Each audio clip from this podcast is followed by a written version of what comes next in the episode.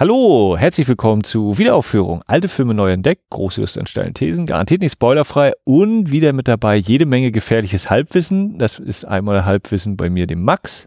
Und dem Christian die andere Hälfte. Und äh, hallo, liebe Hörer, zur 150. regulären Folge Wiederaufführung. Tusch. Und ist das unser Geheimnis, Max? Wird einem das nach 150 Folgen klar, dass wenn wir beide unser Halbwissen jeweils zusammentun, ist das ein vollständiges Ein Viertelwissen ist das. Achso, wirklich halb bis halb? Ich habe das früher bei Mathe nicht aufgepasst. Na, die Hälfte der Hälfte. Äh, das weiß ich nicht. Ah. Oh. Aber, aber so fühlt es sich manchmal an, wenn wir unser Halbwissen aufeinander prallen lassen, dann fühlt es sich danach sich weniger manchmal. als vorher. Nee, achso, ergänzt- nee, ich wollte jetzt gerade deine Vierteltheorie bestätigen, dass man manchmal dann eher noch verunsichert ist, weißt du? Ja, aber das sowieso. Ja. Das ist das Schöne. Ja, 150 Folgen Wiederaufführung, da könnte man jetzt wahrscheinlich noch so sein, seine eigene Geschichte draus spinnen, aber wir können ja auch mal sagen, dass wir ganz unprätentiös uns darüber ganz wenig einen Kopf machen und einfach nur, weil ich das jetzt vorher nochmal so betont habe, dass das ja die 150. Folge ist, also das war mir ein praktisches Beispiel, eine Videokamera zu uns zu ehren, das mal aufzuzeichnen. Ob ihr das jemals sehen werdet, das wissen wir noch nicht. Aber Was jemand antut. ja, das vielleicht noch das noch oben drauf. Ähm, aber trotzdem können wir ja ganz kurz mal innehalten, oder? 150 Folgen? Und Ich habe gerade heute habe ich auch mal wieder gedacht, wie haben wir das eigentlich gemacht, als wir wöchentlich veröffentlicht haben und du immer großspurig, ja, nächste Woche gibt's den nächsten. Ja, nächste Mal ist wieder. Dass wir festgestellt haben, ja, vielleicht machen wir. Eigentlich, die Lust ist ja da, jede Woche und täglich sowieso. Aber irgendwie ist es mit der Zeit immer so eine Sache. Ne? Ja, also ich, also bei mir ist es mittlerweile so intensiv, dass selbst das Monatliche durchaus sportlich wird. Mhm. Ähm, also ich jedes Mal, wenn wir es dann machen, merke ich, oh, gut, dass wir das machen so. Also ich, also wenn du mich zwischendurch manchmal fragen würdest, gerade wenn mal wieder auch ein Termin bei mir geplatzt ist, dann bin ich auch selber von mir so entnervt und denk, ja, vielleicht ist das denn auch, ist die 150. Folge die letzte Folge? also manchmal gibt's tatsächlich solche Gedanken. Nö. Und genau, und wenn man es dann, wenn ich wieder hier im Saal sitze und wenn dann die Leute rausgehen und ich baue dann schon das Equipment auf, so, dann denke ich, ey, das möchte ich dir bis, bis, bis, bis zu meinem letzten Atemzug bitte auch machen. Ja. Und wie ist das bei dir so, 150 Folgen? Und seit vier Jahren machen wir es ja, also ein bisschen mehr, ne? Vier Jahre schon. ne 2014 haben wir mal angefangen. Ja, ich habe auch mal überlegt, so wann, seit wann ich hier arbeite und so. Und es ist Hm. ja diesen Monat, Oktober 2018, ist ja 25 Jahre Livu und dann so ein paar Mal so überlegt, so was, wie lange bin ich eigentlich schon wieder hier? ja. Und wie lange machen wir das hier? Wie lange quatschen wir schon? Kommt das aufeinander eigentlich? Also machen wir schon so lange Podcast, wie du im Kino hier arbeitest? Na, es war ja so grob äh, Ungefähr, ne? ungefähr. Also wir, äh, den, diesen Fahrscheinkurs hatten wir gemacht. Radiokurs, Fahrscheinkurs äh, gemacht. Da waren wir noch an dem alten Standort, also bevor wir reingezogen sind. Aber das war ja trotzdem so, die, diese Zeit da. Ja, in der Friedrichstraße 23 in Rostock sind wir. In der Frieda 23 hat das Livo auch Das habe ich überlegt, das ist mir natürlich jetzt wieder entfallen. Vor der Folge wollte ich mal fragen, ob wir hinten ran noch sowas basteln wollen, wie wir haben das hier aufgenommen an dem und dem Tag und wir haben das und das Equipment verwendet, so im Sinne von, falls Mhm. doch mal irgendjemand, ähm, also kommt ja nur unerwartet dazu, die, Ja, ich- dieses Equipment. Doch, da muss man aber eine lange Liste machen mit der Kamera und dem Äh, Stativ und den Aber weil, weil es ja. Ja. vielleicht doch mal immer mal so den einen oder anderen gibt, der sich fragt, Ist wie das machen die das? Weil Weiß ich nicht, das ist für mich ist das so die Kategorie. ja, ja. da kommt mal mein Halbwissen dazu, dass ich glaube, manchmal beantwortet man Fragen, die gar nicht gestellt worden sind. Aber du, Ja. ich, ja, äh, ja, da musst du mich nochmal dann zum Schluss nochmal motivieren, dass ich das Mhm. nochmal zum Besten gebe und du darfst nicht einschlafen dabei, während ich Nö. das aufzähle. Das ist nicht das Problem. Ich habe gerade neulich, ich habe jetzt mal wieder ein, ein weiterer Film-Podcast ist in meine Podcatcher-Liste gerutscht und da war auch so die, nach ein paar Folgen habe ich so gedacht, das ist durchaus interessant, so ganz generell, was die reden, aber es ist manchmal halt wieder so ein bisschen schwer zuzuhören, einfach weil die Qualität nicht stimmte und dann, als hätten sie das gehört, war dann die Folge darauf, war dann plötzlich, oh, die müssen neues Equipment haben. Das klingt ganz anders heute. Dann Äh, kann man ja auch laut sagen, wen du meinst, oder? Männer, die auf Videos starren, habe ich mich jetzt durchgehört und Ja. angehört. Und nach meinem Urlaub äh, letzten Monat oder mein Urlaub und, und mein, mein Prüfungsgedöns äh, bin ich ein bisschen in Rückstand geraten mit Podcast hören. Ich bin jetzt, glaube ich, Anfang Mitte September. So komme ich jetzt langsam wieder auf den Stand und arbeite mich ran. Bin jetzt unter 50 ungehörten Folgen, die noch vor mir liegen. Äh, von allen meinen abonnierten Podcasts, genau. Und nee, die hatte ich jetzt so mit reingeschmissen und äh, ja, ist durchaus unterhaltsam, kurzweilig, spaßig. Auch wenn es natürlich viel zu viele Filme sind, die kann man sich gar nicht, wenn man die alle aufschreibt, dann ist die Liste schon wieder viel zu lang. Ja, die man dann noch gucken muss. Also es würde jetzt, glaube ich, einen eigenen wilde Erdbeeren-Kosmos aufmachen, wenn ich dir erzählen würde, dass ich in der Zeit fast gar keine Podcasts mehr höre. Und mein Telefon kann seit einer Woche meine, meine Bildschirmnutzungszeit aufsplitten nach den Apps, die ich benutzt habe. Und das dauert ganz lange, muss ich scrollen in der Liste, bis mit ein paar Minuten pro Woche mein Podcatcher kommt. Oh. Das war noch vor vier Jahren völlig anders. Aber von mir aus können wir vielleicht für heute erstmal bei dem Kosmos von Ingmar Bergmann bleiben. Ja. Wenn das für dich okay ist, dass ich schon die Kurve nee, kriege. Weißt, willst, willst du jetzt schon den Titel sagen? Also, es ist ja unfassbar, Christian. Wir haben schon ja, ich, also ich.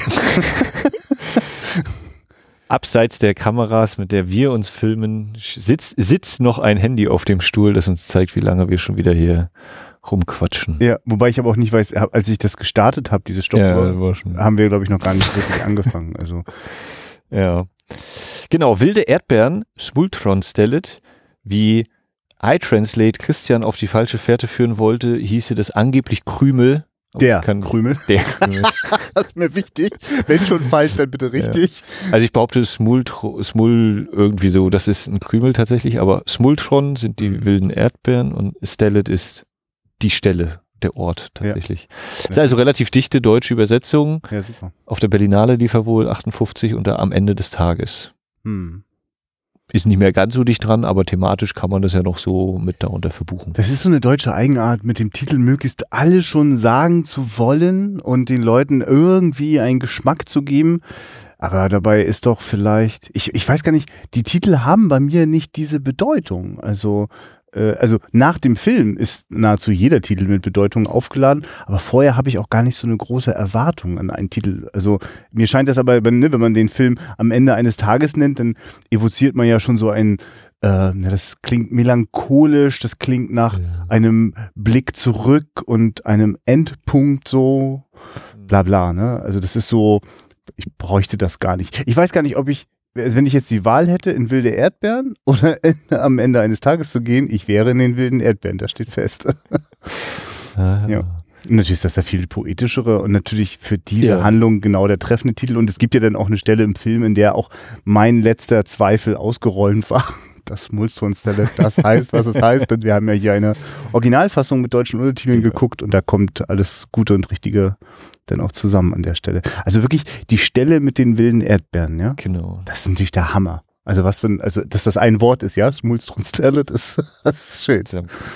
ja. Genau, Ingmar Bergmann 1957. Äh, äh, du, wir haben schon lange nicht mehr aufgenommen. Christian, was machen wir denn sonst immer? Ja. Passen wir den Inhalt noch zusammen oder machen ein Mann, ein Mann soll zum Ehrendoktor ernannt werden, fährt mit dem Auto durch halb Schweden mit seiner Schwiegertochter und erinnert sich an sein Leben wir, wir, sitzen ja jetzt in dem Kinosaal, wo der Film gerade lief und ich saß so einen dahinter und saß so ganz allein für mich so und ich wusste schon, wenn ich mich da allein wohin setze, dann wird mir das manchmal so ähnlich gehen wie der Hauptfigur, die sich auch ganz schön einsam fühlt und ähm, ich habe schon am Ende des Films so die letzten Tränen weggewischt und mich gefragt und nach so einem ehrlichen Film, also da machen wir das jetzt einfach so wie immer. also schön, dass auch du so ein kleines bisschen ins Straucheln kommst, weil, also für mich ist das äh, auch total okay, das sozusagen an so einem Moment mal zu hinterfragen. Also, das, also ich weiß wirklich nicht so, wie, wie dir das so geht, wenn du das so guckst. Ich habe ja damals der Ingmar Bergmann-Film in einer Berlinale Retrospektive wirklich, also innerhalb von einer Woche irgendwie 20, 25 Bergmann-Filme geguckt. Das hatte eine Intensität. Das war wirklich ein ein, ein, ein Seelen-D-Zug, der über mich rüber gerollt ist, so. Äh, und ähm, ich würde sagen, also deswegen fällt es mir noch leichter, so ein Superlativ zu benutzen äh, mit, ich, also ich weiß nicht, wie oft ich im Kino schon gesessen habe und dachte, oh, ist das brutal ehrlich. Krass, das kannst du doch nicht bringen und oh doch, so, ne? Also für mich ist das wirklich, äh, also relativ, ich, ich kenne nicht so viele Beispiele, in denen sozusagen so eine, äh, also ja, also genau, man könnte jetzt erzählen, äh, äh, worum es geht in dem Film und dann würde das so ähnlich klingen äh, wie äh, am Ende eines Tages. So könnte, vielleicht ist es das, was in mancher Rosamunde Pilcher-Verfilmung äh, im ersten deutschen Fernsehen auch runterläuft. Ich weiß das nicht, oder vielleicht kommt das bei CDF, aber das ist so, ähm, also ich, ja, also ja, natürlich, also es ist, es ist sozusagen, der Film ist nur ein Tag so. Und wenn dieser Tag zu Ende geht, dann geht auch ein Stück weit ein ganzes Leben zu Ende so. Ja, oder es hat zumindest äh, so ein Lebensbuch sozusagen äh, man, also wenn der Film zu Ende ist, äh, finde ich so emotional schreibt man eigentlich dann schon den Epilog. So, ne? Das ist dann schon das Finale. Und ich, ich glaube, wenn wir jetzt anfangen, so ein bisschen drüber zu reden, werden wir ja auf verschiedene inhaltliche Stellen kommen. Ähm, also wenn du das noch brauchst, so zum Reinkommen, kannst du für dich ja gerne nochmal so festhalten. Ich fand es ja auch interessant, dass du eine Einführung hier gegeben hast, bei der du sozusagen auf den Inhalt fast keinen Bezug genommen hast. Hast das ja auch aufgegriffen so, ne? Also ihr werdet ja sehen, was kommt so, sondern eben eher so zum Rahmen erzählt hast. Ähm, ich glaube, das hat Gründe so. Und das hat bestimmt auch Gründe, warum ich, obwohl ich den Film ja schon mal auf einer Leinwand gesehen habe, nicht mehr ganz genau wusste, was kommt. Es ist so ein kleines bisschen auch ich glaube, man schützt sich auch ein bisschen vor der Intensität. Also es geht ja wirklich um alles. So. Äh. ja. Äh, wissen, wissen wir schon, wann die Folge rauskommt eigentlich? Jetzt diese? Bald. Bald. Ähm. Okay. Also, also noch im Oktober. Genau, es, es läuft ja auch der Horror-Oktober und äh, ich finde auch dieser Film äh, hat Elemente mindestens des Horrors oder die sich ja. andere Filmemacher ja. auf jeden Fall genommen haben dann für Horror und äh, wie schon gesagt, das ist wirklich einer der gnadenlos mit dem Finger äh, oder dem Bleistift in die Wunde piekt und da auch keine Gnade kennt. Es ist echt wirklich so dieses, äh, ja, stehst du nackt da und dann kannst du in den Spiegel gucken. Also ich, ich ähm, diese Bergmann-Retrospektive, die war sozusagen nicht chronologisch. Das heißt, ich sprang so in dem Övre hm. immer hin und her und äh, das ist ja schon die zweite Szene, also die Szene direkt, die nach dem Vorspann kommt, ne? äh, wo wir in diesen Albtraum springen. Und dieser Albtraum steht in nichts, wirklich in nichts dem nach, was auch ein Hitchcock in seinen besten Momenten zusammen konstruiert hat. Also in Sachen von Montage, Tongestaltung, äh, eigentlich finde ich, also ich, ich, finde, es ist dichter an David Lynch als an Hitchcock, ne? Also dieser Körper mit dem un, un, unerkennbaren, verkniffenen Gesicht, der, wenn der Körper umfällt, plötzlich äh, Wasser aus der Kleidung dringt und der Körper verschwunden scheint. Also das sind, das sind Bilder.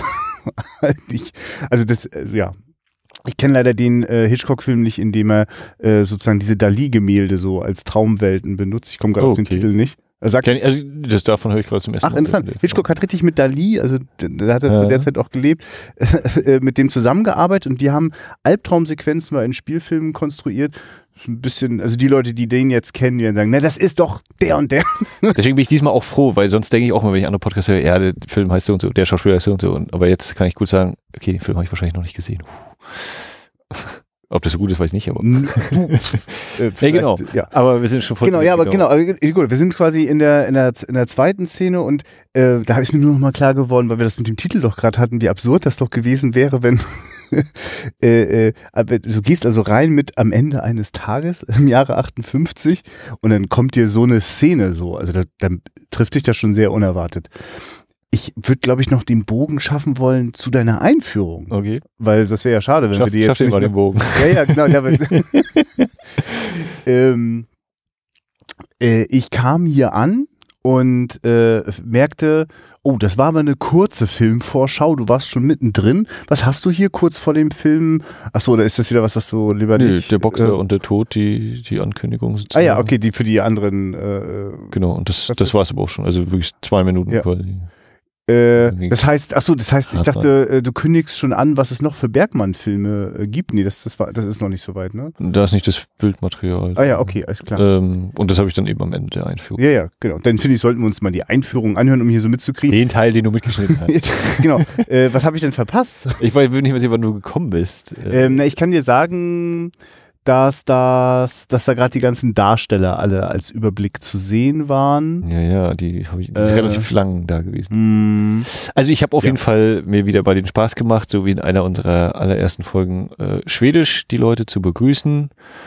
Ähm, und dann das Übliche eben, was die Schatzkiste ist. Und äh, ja, hören wir einfach rein.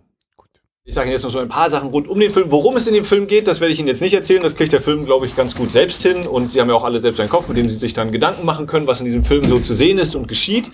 Ein bisschen was zu, die, zu ein paar der Protagonisten. Äh, Hauptdarsteller des Films ist dieser ältere Herr namens Viktor Sjöström. Sagt irgendjemand hier in dem Saal der Name Viktor Sjöström was? Genau, deswegen bin ich ja hier. Ich als alter, gebildeter äh, Filmmensch. Äh, Viktor Sjöström war schon zu Stummfilmzeiten Regisseur gewesen. Einer seiner großen Titel ist Fuhrmann des Todes, der auch einige Motive äh, in diesem Film, oder in diesem Film hier, Wilde Erdbeeren, lassen sich einige Motive des Films auch wiederfinden. Äh, und er war dann eben auch dann später äh, als Schauspieler aktiv und Bergmann war eben ein Riesenfan von ihm. Ähm, ja. Er spielt den Professor Isaac Borg. Äh, frei übersetzt kann man Isaac Borg so sich hinschieben mit eisige Festung, was vielleicht ja ein Symbol ist für diesen Mann. Ohnehin dieser Film über und über mit Symbolen beladen. Da können Sie sich dann nachher Gedanken machen oder auch nicht, wie Sie dann Lust haben. Singer ist ein älterer Herr, der hier so ganz neugierig guckt und so leger angezogen. Genau, was ich meine, Symbole, das ist der Gefühlskalt in diesem Film. Äh, der ist ganz viel unterwegs mit der Schwiegertochter in diesem Film, die heißt Marianne, gespielt von Inge Thülin. Und Sie sehen schon, die hat so einen ernsten Gesichtsausdruck, hat so die Haare nach hinten zum Zopf gebunden, hat so eine schwarz-weiße, ganz klare Kleidung an. Ähm, und die ist dementsprechend, wie gesagt, diese Symbolkraft, äh, daran kann man schon ablesen, sie ist die lebensbejahende, die offene, die mit den Menschen äh, gerne eben zusammen sein will. Die verbringen eben viel Zeit in diesem Film miteinander. Und dann gibt es noch eine Dame, die war zu der Zeit äh, mit Ingrid Bergmann zusammen, äh, mit Ingrid, oh Gott, mit Ingmar Bergmann zusammen.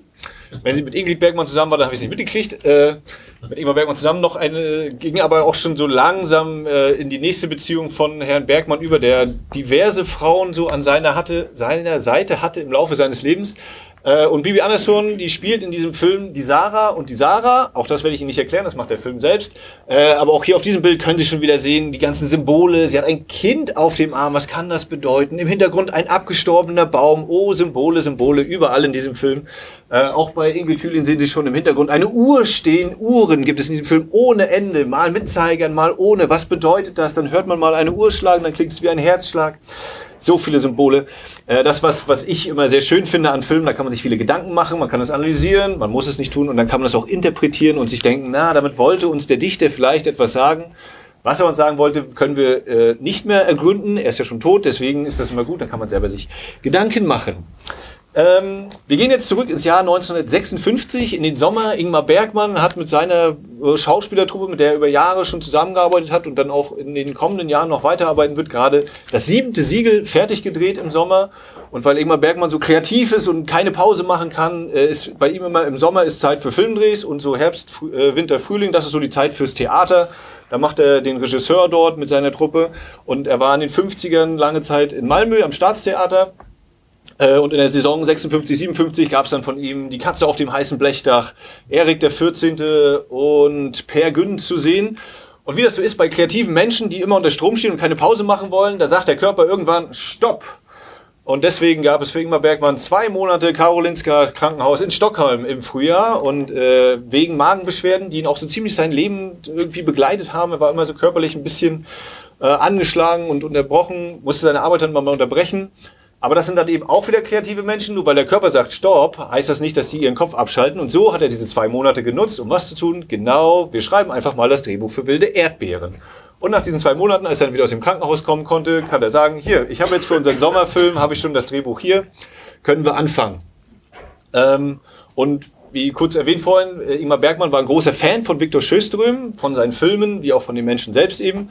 Und es gibt äh, widersprüchliche äh, Aussagen dazu, wie Viktor Schöström in diesen Film gekommen ist. Das eine war Ingmar Bergmann, der hat gesagt, äh, ich habe eigentlich äh, gar nicht dran gedacht beim Schreiben an diesen Mann. Ich habe dann das Drehbuch äh, meinem Agenten gegeben, äh, meinem Produzentenfreund gegeben und der hat gesagt, ey, diese Rolle, also das, das muss Viktor Schöström spielen, das ist ganz klar. Äh, ich, ich spreche mal mit dem und so und dann klappt das schon. Und dann gibt es noch eine andere Aussage, die stammt allerdings von Ingmar Bergmann. Äh, und der hat dann gesagt, äh, ja, als das Drehbuch dann fertig war, habe ich zu meinem Produzentenfreund gesagt, wir müssen Viktor Schöström in dieser Rolle besetzen, das äh, geht gar nicht anders.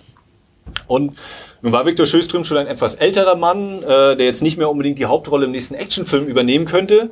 Deswegen musste der Produzentenfreund von Ingmar Bergmann ein bisschen äh, ein paar Tricks anwenden. Und so hat er ihm gesagt, also hier wilde Erdbeeren, da musst du ein bisschen auf der Wiese liegen. Diese junge Frau, Bibi Anderson, die wird dich mit Erdbeeren füttern und dann drehen wir da ein paar Tage und dann ist auch alles gut.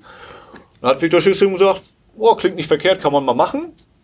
Äh, und die Stimmung am Set war auch immer ein bisschen angespannt dann, als er da war, weil so die Erzählung möglicherweise war er nervös, ob er seine Leistung noch abrufen könnte oder aber äh, warum sollte er sich das überhaupt noch antun, eben jetzt hier als alter Mann, er hat doch schon alles erreicht und gemacht, warum soll er jetzt noch in einem Film mitspielen mit diesen ganzen jungen Leuten und so. Ähm, und er war dann auch mal so ein bisschen grantelig und es gab so ein paar Bestimmungen, deswegen gab es noch die eine Zusatzauflage, er müsste bis höchstens um vier drehen täglich, weil um äh, halb fünf da müsste er zu Hause sein für seinen täglichen Whisky. Und wenn das nicht geklappt hat, dann wurde es manchmal ein bisschen turbulent am Set. Äh, Ingmar Bergmann hat da sich auch umfassend zu geäußert und da gibt es auch ein Zitat, das möchte ich Ihnen mal kurz vorlesen zum Thema, wie geht man denn mit seinen Schauspielern um als Regisseur? Man muss ja da mal genau gucken, wie verstehen sich die Leute, wie verstehen sie sich nicht, äh, um eben dann irgendwann mal einen Film am Ende herauszubekommen. Und Ingmar Bergmann hat dann gesagt, als die Mädchen ins Spiel kamen, besserte sich die Lage. Der alte Charmeur fand großen Gefallen an dem liebenswürdigen und spöttischen Werben der Damen, er flirtete mit ihnen, kaufte ihnen Blumen und machte ihnen kleine Geschenke. Ich habe Bibi Anderson einmal in einem leicht ausgeschnittenen Kleid aus der Zeit der Jahrhundertwende unbemerkt und privat gefilmt. Sie sitzt auf einer abschüssigen Wiese und füttert Viktor mit wilden Erdbeeren. Er schnappt nach ihren Fingern und beide lachen. Die junge Frau ist offensichtlich geschmeichelt, der alte Löwe erkennbar entzückt. Das macht eben einen großen Regisseur aus. Er weiß, wie er seine Schauspieler führen muss, damit sie auch äh, in den Drehpausen dann Spaß am Set haben. Und so ging dann äh, im Sommer 57 die Dreharbeiten zu Wilde Erdbeeren irgendwann zu Ende, gegen Ende August war das. Ähm, und erschien dann am 26. Dezember 57 in ein paar schwedischen Städten im Kino. Und im Jahr darauf, denn äh, dieser Film ist quasi Ingmar Bergmanns ja, größerer Durchbruch. Es war sein bis dahin erfolgreichster Film. Er gewann 58 bei der Berlinale den Goldenen Bären, also den Hauptpreis. Äh, bei den Golden Globes 1960 den äh, Golden Globe als bester fremdsprachiger Film. Er war Oscar nominiert für das beste Drehbuch. Ähm, bis der Film dann hierher kam, nach Deutschland, dauert es noch eine Weile. Äh, in die BRD kam er am 28.07.61 und jetzt sind Sie einmal gefragt, ruhig einfach mal reinrufen gleich.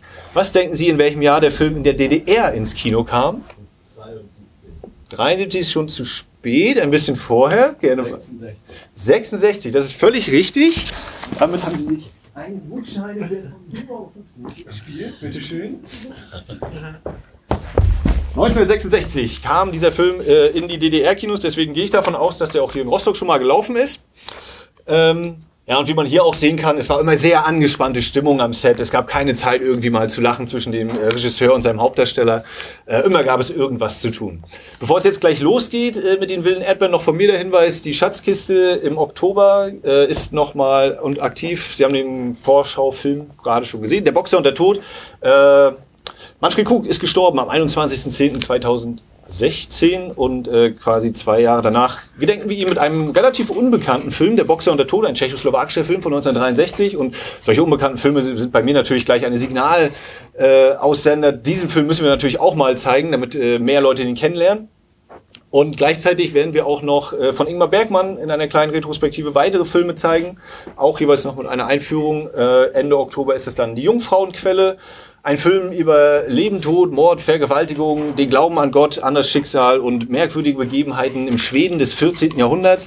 Das ist dann am 27. und 28. Oktober der Fall. Und jetzt wünsche ich Ihnen eine gute Reise mit Professor Isaac Borg, äh, alias Viktor Schöström. Äh, viel Spaß. Dankeschön.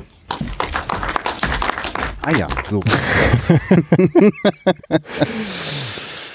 genau, so war das. Das war die Einführung. Ähm, ja, wie du gesagt hast, also mit dem den Inhalt erzählen oder worum geht's in dem Film, ist halt so für mich dieses Warum. Ne? Also die Leute sind da, die haben ihren Kopf, die sehen das jetzt gleich. Was soll ich denen das erzählen? Das kann, die, kann der Film machen dann können die selber entscheiden, was der Film, worum es geht oder wo, was sie denken, worum es geht.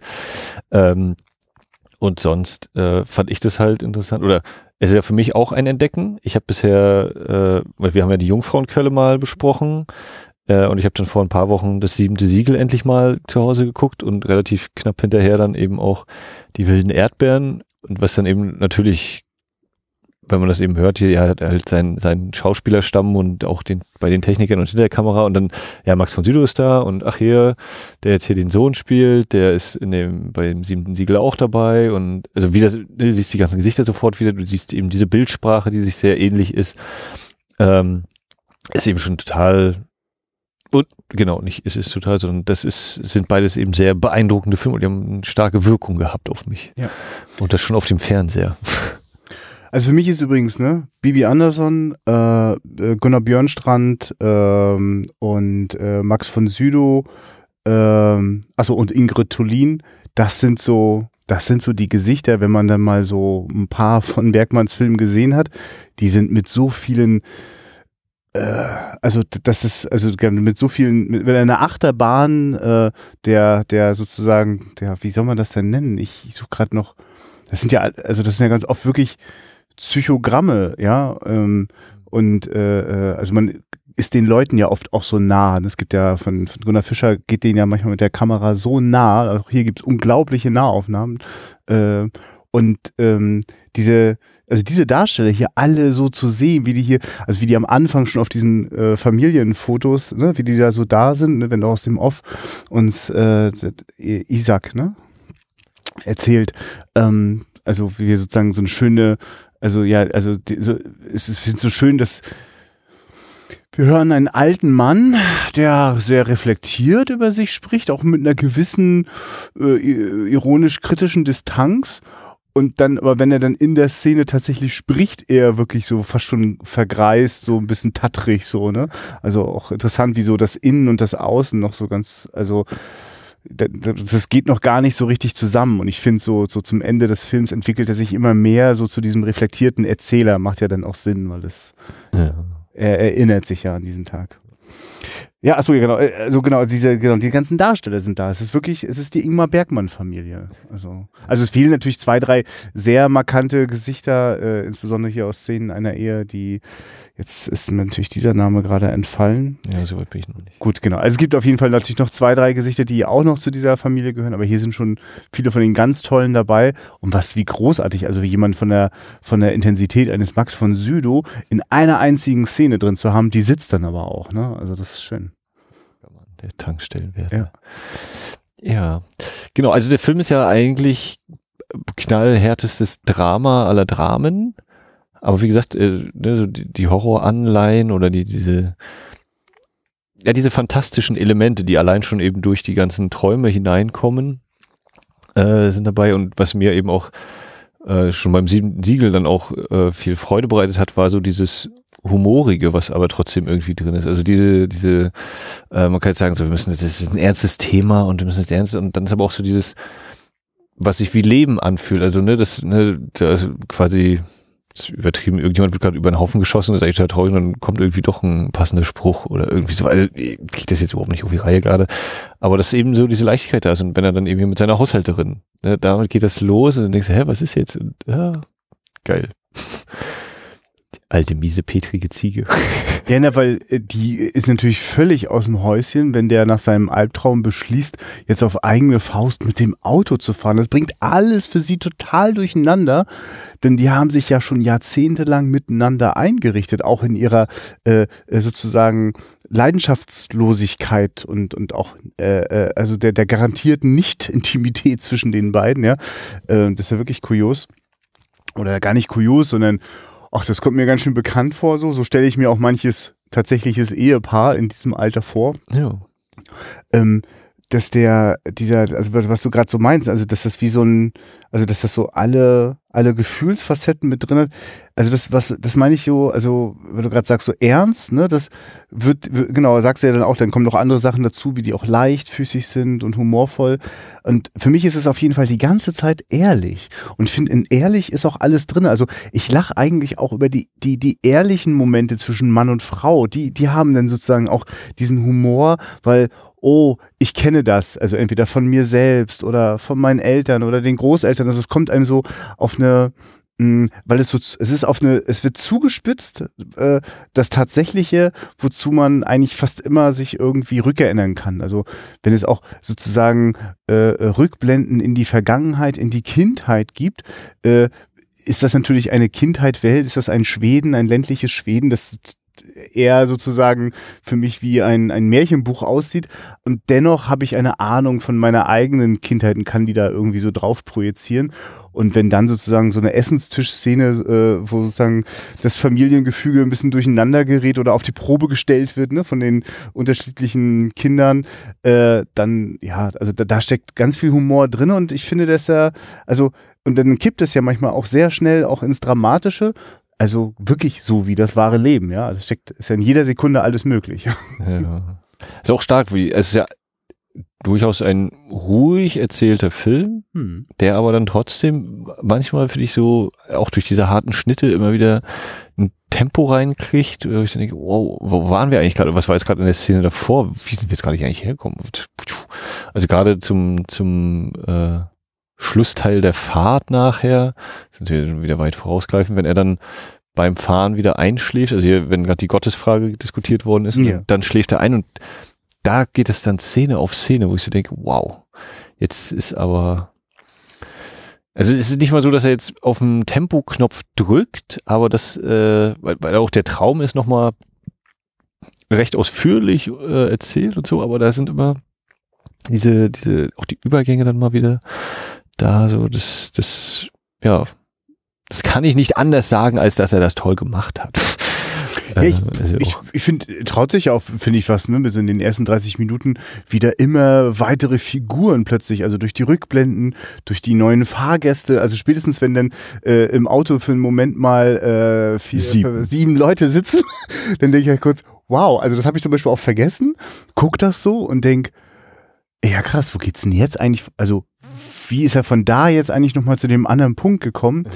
Und das ist ja so toll, dass also hier werden jede Menge Figuren eingeführt, aber sie, also sie kommen wirklich, also sie werden auch, finde ich, äh, sozusagen alle sehr rund immer wieder auch eingebunden. Also sie werden ja irgendwann, werden ja diese Figuren aus der Realität auch Teile, Teil der Traumwelt und äh, bis hin ja auch zu, dass äh, wenn in der Rückblende äh, die Jugendliebe äh, Sarah zu sehen ist, dann tau- gibt's ja dann auch in der, in der Gegenwart eine Sarah, die einfach mal auf einer gleichen Darstellerin gespielt wird.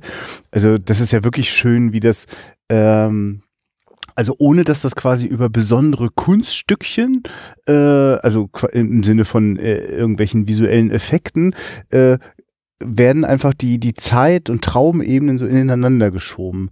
Also was ein, eine Sache ist, die ich gar nicht mehr so auf dem Schirm hatte, was ich sehr schön finde, ist, dass man niemals den äh, also sozusagen, dass das junge Abbild äh, das Isaac sieht. So, man sieht in den auch in den Rückblenden sieht man ja immer den Alten. Ich überlege gerade, ist einmal Isaac kommt. Also am Ende Ist ja dieser da. Szene. Das Tolle ist Ja, ja auch, taucht er da noch kurz auf? ich würde sagen nein, also ich bin mir sogar Ja. ziemlich sicher, weil es ja auch damit spielt, dass Isaac, der alte Isaac, ist in den Rückblenden, das sind ja gar keine 1 zu 1 Rückblenden, weil er ist ja immer dort, wo er gerade nicht war damals. Bis auf die letzte Rückblende. Dann. Ja, natürlich. Es gibt ja, also das wenn, ja dann wenn, wieder ihn, auch wenn der. ihn äh, äh, Sarah auch direkt anspricht, so. Äh, Quatsch, ist ja gar nicht die letzte Rückblende, Blödsinn. Äh, aber wenn er dann äh, äh, angeklagt wird sozusagen und dann haben wir mal eine Szene, wo der dann auch gesagt hat, hier hast du gestanden an diesem Tag und hast das alles gesehen. Und genau die anderen Szenen sind dann eben äh, Sachen, die er überhaupt gar nicht sehen kann. Finde ich übrigens interessant. Äh, Also in der letzten Szene ist es ja wirklich so, dass Sarah ihn nimmt Ja, und ihn zu den Eltern bringt, wo aber auch nicht klar ist, inwieweit ist das jetzt imaginiert und so, ne? Aber ja. Aber äh, genau, das ist ja nachher auch ein Punkt, wie äh, überhaupt äh, Kontaktkommunikation zwischen diesen Ebenen möglich ist. Ne? Zunächst wird er ja nicht gesehen und also die anderen sehen ihn nicht.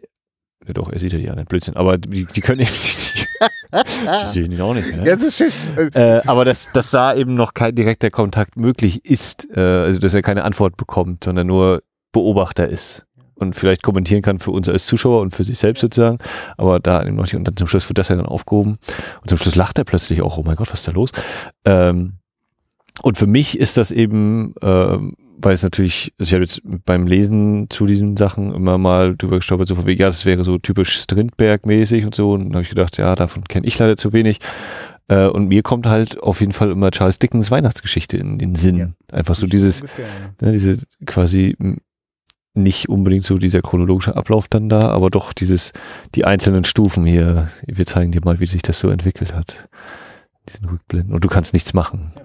Und ich könnte ja sagen, dass ich, äh, äh, ich krieg ja auch, ich komme ja in Schwierigkeiten, das hatten wir ja hier auch bei der, ähm, als wir hier über äh, ähm, das Leben ist schön äh, gesprochen haben, oder ist das Leben nicht schön? Also Mhm. äh, Ist das Leben schön? ja, der ist das genau. Ähm, also der Frank Capra-Film.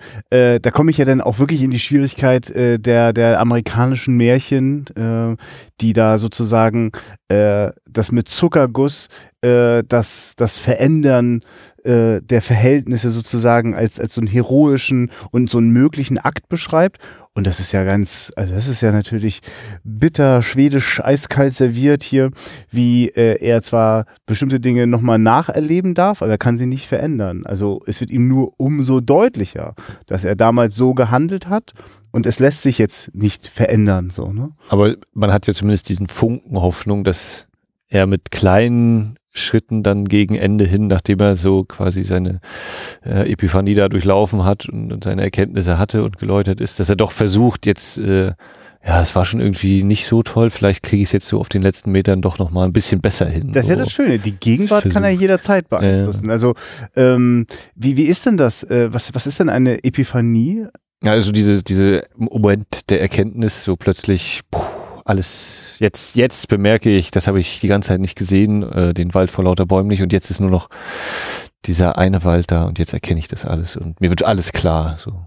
Was ist das für dich? Was glaubst du, was er sozusagen, also was entdeckt Isaac im Laufe des Films? Oder was ist so eine Ja, Sache, das- die dir aufgefallen ist? Dieses, also, ich meine, es, es wird ja auch völlig klar ausgesprochen. Sie sagen, hier, du bist, also wenn die Fahrt losgeht, sagt Marian zu ihm, also du, ne, du hast das hier, du bist, du hast deine Prinzipien, aber das Leben, das verstehst du nicht. Also das Mhm. geht spätestens dann auch bei der Prüfung nochmal hier. Ja. Deine Anklage ist, äh, ja, die Schuld, äh, die Strafe ist Einsamkeit äh, und die Verbrechen sind eben Selbstsucht. Äh, Mhm.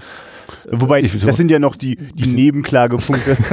so, aber so die, diese, ja, ja. Äh, und auch das wird ja wieder so herrlich gebrochen, dann, wenn er aufwacht und dann kommt noch äh, die, die Geschichte von Marianne und dann kommen die drei Anhalter und du hier, du wirst doch heute geehrt und du weißt so viel vom Leben, du kennst dich so toll im Leben aus, du kennst alles und wir haben das gerade gesehen, wie das überhaupt nicht stimmt und diese wie das eben so, ah, auf und dann noch diese Schwarzblende um ihn herum so. Ähm, aber genau, was, Sag mal, was nicht so schnell. Das ist doch der Hammer.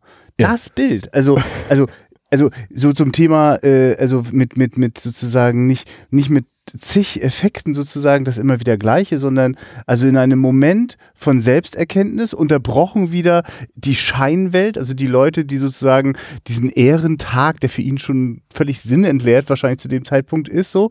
Und er soll dann aber wieder, wieder diese Rolle ausfüllen, kann er aber gar nicht.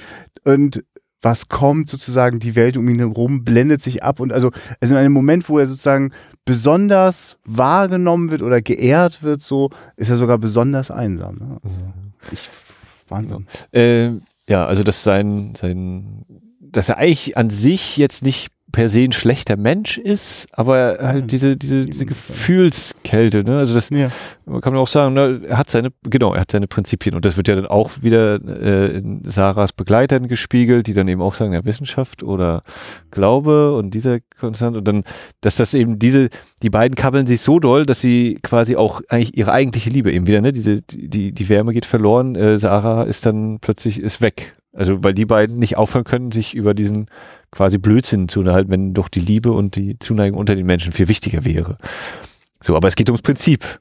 Ne? Und wenn man ein Prinzip geht, dann kann man keine Abstriche machen. Außer vielleicht am Schluss, wenn man eben geläutert ist und dann sagen kann, du mit dem Geld, ach komm, das Geld zeige ich dir auch so. Ja, nee, aber ne? Und Eben schön wie, aber auch das, weißt du, dass das eben nicht die eine Zuckergussszene werden muss. Also wie sich das ja auch verläuft. Ist ja nicht so, dass er den entscheidenden, entlastenden Satz sagen kann. Der Sohn kann es ahnen und kann es gehört haben, wenn er will, aber eins zu eins war das noch nicht da. Es kam nicht dazu. Ne? Also ich, Auch, die- auch, äh, auch schon die Blickachsen, ne? Der, der Sohn, der irgendwo ans andere Ende des Raumes an die Decke und sonst wohin gucken möchte die ganze Zeit und der Vater, der ihn so halb immer anschaut, aber auch mal so ein bisschen wegguckt, da Ja. in dieser Schlussszene ist auch, ne, drückt ja so viel dann eben immer noch mit dazu aus. Ja, und das zieht sich eigentlich den ganzen Film. Also das, das wollte ich eigentlich eingangs auch schon sagen. Also ich werde direkt nach Ende der Aufnahme wieder denken, ach, das hätten wir noch und hier noch reden und äh, also weil, weil das einfach, es ist so viel drin in dem Film. Ich finde den äh, sowohl eben von der Inszenierung über die Schauspieler äh, so, so wieder so ein Niederknie- und, und Anbetfilm eigentlich, äh, der, der für mich, ich weiß nicht, ob richtig macht, aber er trifft immer wieder so, finde ich, äh, mich als Zuschauer. Obwohl ich äh, noch keine 80 Jahre alt bin und nicht vor 50 Jahren meinen Doktortitel in Lund gemacht habe oder sonst wie, aber es sind so schwere, gravierende, allgemeingültige Themen, die da angesprochen werden, dass äh, ich mir schwer vorstellen kann, dass es jemanden gibt, der diesen Film sieht und nicht äh, gar nicht, der, der, den, bei dem den das völlig kalt lässt, den das völlig vorüberzieht. Ja, oder Und, und also- mindestens unbewusst muss das eintreffen, trifft das ein. Ja, ich meine, du, jeder Mensch sorgt für sich, bewusst oder unbewusst. und jemand, der sozusagen, also ich glaube auch, dass sozusagen, wenn man, wenn, wenn, wenn es geht, vor allem, wenn man kann, wenn man möchte, dann kann man da ganz viel sozusagen auch von sich selbst wiederentdecken und äh, sich davon berühren lassen. Aber manchmal ist es vielleicht sozusagen aus guten Gründen noch so, dass man sich davon lieber nicht berühren lässt, weil wo geht man dann damit hin? Und äh, das, was den 80-Jährigen sozusagen prägt, ist ja die Lebenszeit davor. Also das, was du gerade lebst, wird sehr stark beeinflussen, wie es dir mit 80 geht. Und ob du sozusagen nochmal äh, ein paar Albträume brauchst, in denen sozusagen aus dem Grab du selbst nach dir greifst und dich in den Abgrund zieht. Und du dich fragst, ist es das? Ach du Scheiße. Also, Mhm. Also ich, ich komme jetzt mal zu der Inszenierung. Ja. Ne? Wir nehmen mal gleich diesen Traum am Anfang. Wenn ich daran denke, äh, in meiner Einbildung sieht man diesen Typen mit diesem komischen, verkniffenen Gesicht mehrmals. Und der ist aber nur in einer Einstellung wird dieses Gesicht einmal gezeigt. Ja. Es ist klare Schnitte, wir haben da wieder äh, Großaufnahme Gesicht von, also einmal dieses Gesicht, das da eben ist, dann von Dings, dann haben wir einen Toneffekt, dann, liegen, dann blicken wir mit ihm zu auf den Boden, wo halt das gerade, nee Quatsch, wir sehen noch, wie der Mann umfällt. Das ist so, aber auch schon nicht mehr das Gesicht, sondern mit dem Rücken zur Kamera, dann wieder der Blick von Viktor Schilström, dann wieder sein, also fast, äh, wir nehmen seinen Blickwinkel ein, seine Perspektive, gucken auf das, ja, die liegen gebliebene Kleidung und diese umherlaufende Flüssigkeit, äh, zu der sich dieses Wesen da jetzt verwandelt hat, legen ihn wieder an und dann hören wir, glaube ich, langsam aus der Ferne den, den Wagen kommen, der ohne der, ein Blick in einen Blick in die Zukunft schon war, ne? Das Ja. äh, autonome Fahren ohne Fahrer. ah, äh, genau, der Leichenwagen, ähm, wie eben in Fuhrmann des Todes, auch der Leichenwagen unterwegs ist. Äh, ja, oder, also auch immer wieder so, ne? Die Einstellungsgrößen, äh, Reaction Shot und äh, alles diese Sachen, das, die Tongestaltung dazu, eben der Herzschlag statt des Uhrentickens und ach ja, das ist alles so, so klar und eindeutig, aber gleichzeitig eben auch so fantasievoll oder kann man seine Fantasie da schön reinlegen und Es gibt ja später einen Moment, wenn er seine Mutter besucht, ähm, wo äh, die goldene Uhr des Vaters kommt, die keine Zeiger mehr hat. Äh, ist es äh, äh, ist es die Uhr, die es in diesem ersten Albtraum zu sehen gibt? Hat die auch eigentlich keinen Zeiger? Kannst du dich daran also die, erinnern? die im, im Albtraum hat auch keine Zeiger, auf jeden Fall. genau. Ja. Genau, also das, dieses Motiv wird da wieder aufgegriffen und in, Ja. ich behaupte, in beiden Fällen hören wir statt des Tickens der Uhr plötzlich den Herzschlag oder Ja. einen Herzschlag. Ja. Kann man sich dann ausmalen, wessen das ist oder wessen es auch nicht Ist ist. denn deine Vermutung, wer, wer sozusagen hinter diesem verkniffenen Gesicht steckt? Wer ist denn das?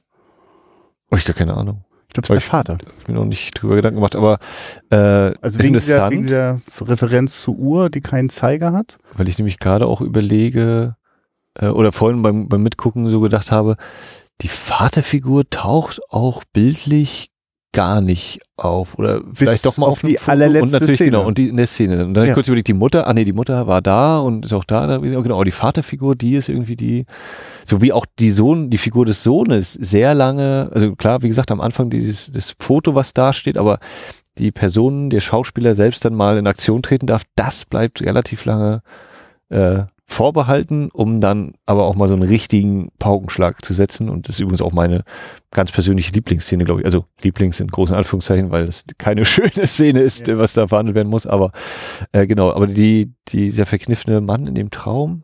Äh, äh, oh, du, du bist so schnell. Äh, Ja, deswegen, das meine ich, ja, das ist einfach ja, so sag, sag, sag, mal, sag mal, welche Szene, welche Szene ist das? Welche findest du großartig, obwohl sie so düster ist? Die, wenn Marianne erzählt, weswegen sie eigentlich zu ihm Ja. gekommen ist. Wenn sie da im Regen ja, Auto äh, die Ja. Schwangerschaft bekannt gibt. genau. Das, aber wir waren eben noch eigentlich bei dem Traum. Und Ja, aber, aber auf, jetzt, wir, haben, wir, Ja. wir können doch mal die männliche Linie nachvollziehen. Also wir haben den Vater von Isaac.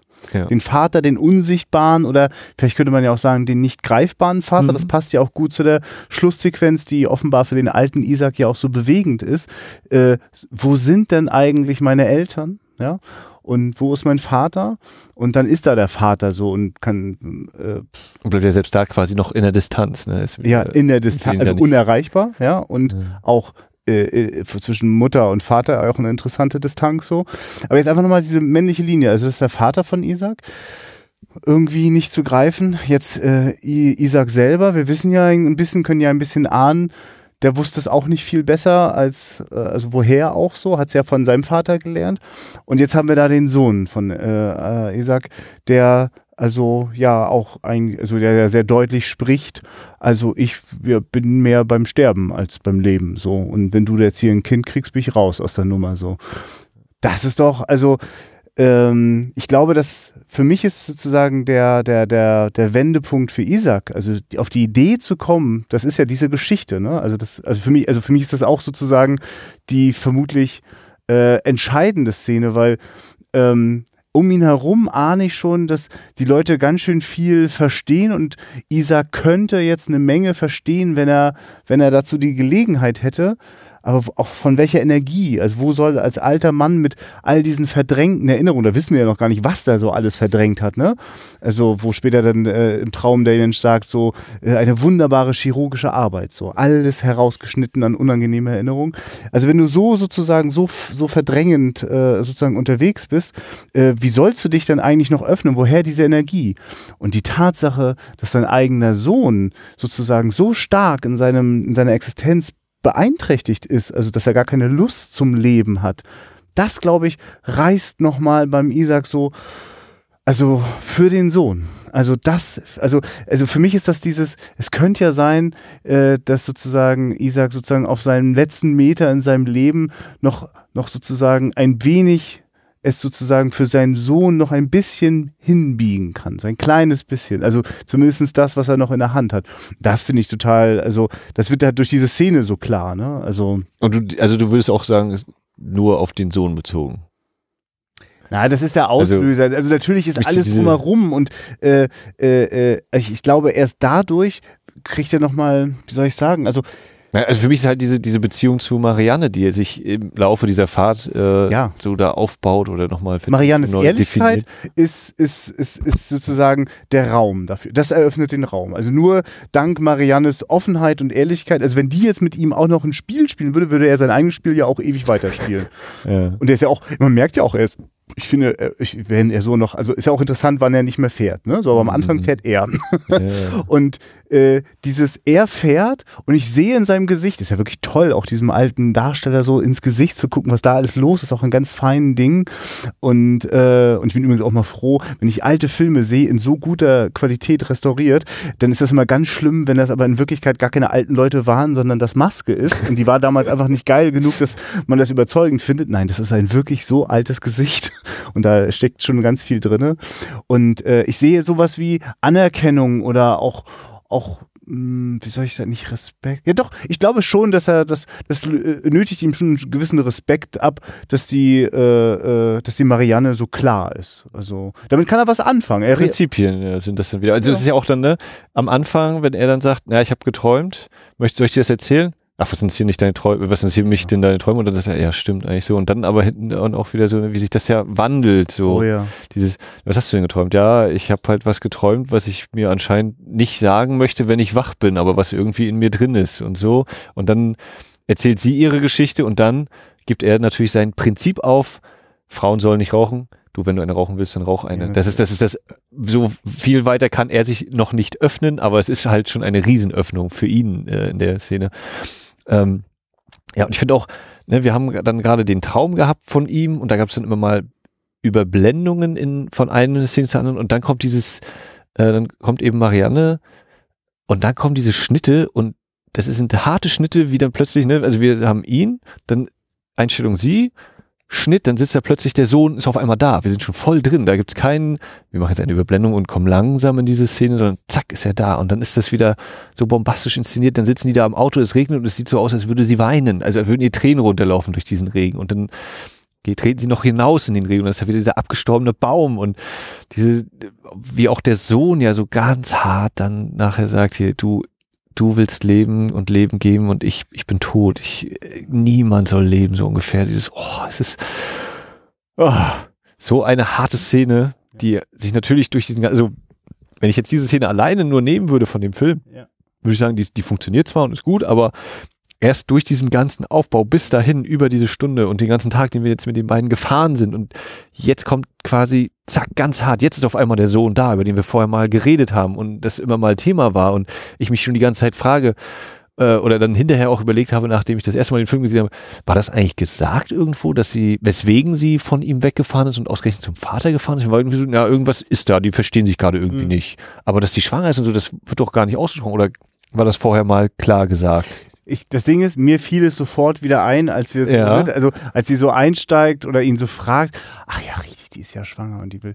Ich, ich bin mir nicht sicher, ich glaube nicht. Ich glaube, das ist alles neu dann. Also, das wäre für mich auch typisch Bergmann. Also, natürlich mhm. weiß der, also die, diese, diese, diese, diese Karten des, des Wissens über die Leute, das ist ja das, was die Dramaturgie macht. Äh, so, äh, und, und umso so ja. intensiver wirkt es ja dann auch nochmal, wenn, wenn dann der Sohn am Bett sagt und er guckt an die Decke, ich kann ohne sie nicht leben. Ne? Also dieses, ja, natürlich, auch wenn du denkst, du bist tot und du hattest diese schwere, alles, es ist alles so gelaufen, wie es gelaufen ist, aber trotzdem, nein, die, gegen diese Liebe kommt man trotzdem nicht an. das ist natürlich dann auch der schöne romantische Teil, der einem diese Hoffnung gibt oder alles. Äh, aber diese Szene, wie sie eben sich, wie sie eben die Schwangerschaft da eröffnet und ich finde das einfach großartig. Also der, das, und dann auch die, die Auflösung, ne, dann sind wir wieder, zack, sitzt sie wieder da und die Hände wackeln, sie kriegt diese Zigarette mhm. kaum angezündet und er, der so völlig beschämt scheiße auf den Boden guckt ja. und ja, wenn du rauchen willst, dann rauch. Ja. Äh, ich kann jetzt quasi nicht, ich, äh, das, deswegen habe ich geträumt, da bleibt dieses Unterdrückte, das bleibt dann bei mir, da muss ich mit niemandem drüber reden, so direkt. Aber jetzt muss ich dir irgendwie reagieren. Ach du Schande, wie mache ich das denn? Ja, rauch, wenn du rauchen möchtest. Ne, allem, es, es ist ja dann wirklich auch nochmal spannend. Wie, wie wird das denn sich jetzt, also, es scheint ja fast schon sozusagen, die ganze Umwelt hat sich ja schon so sozusagen darauf eingestellt, äh, jetzt hier sozusagen diesen, diesen hohlen Ehrenakt äh, zu machen. Also, man, also ich gebe dann richtig so auch, dass ich mich nochmal frage, wie war denn das jetzt? Also wie wird er das denn jetzt schaffen? Also, also man merkt schon, da ist jetzt was passiert, das kriegt, also er hat jetzt gerade kein OP-Besteck, um sich das jetzt auch gleich wieder wegzuoperieren, diese Erfahrung.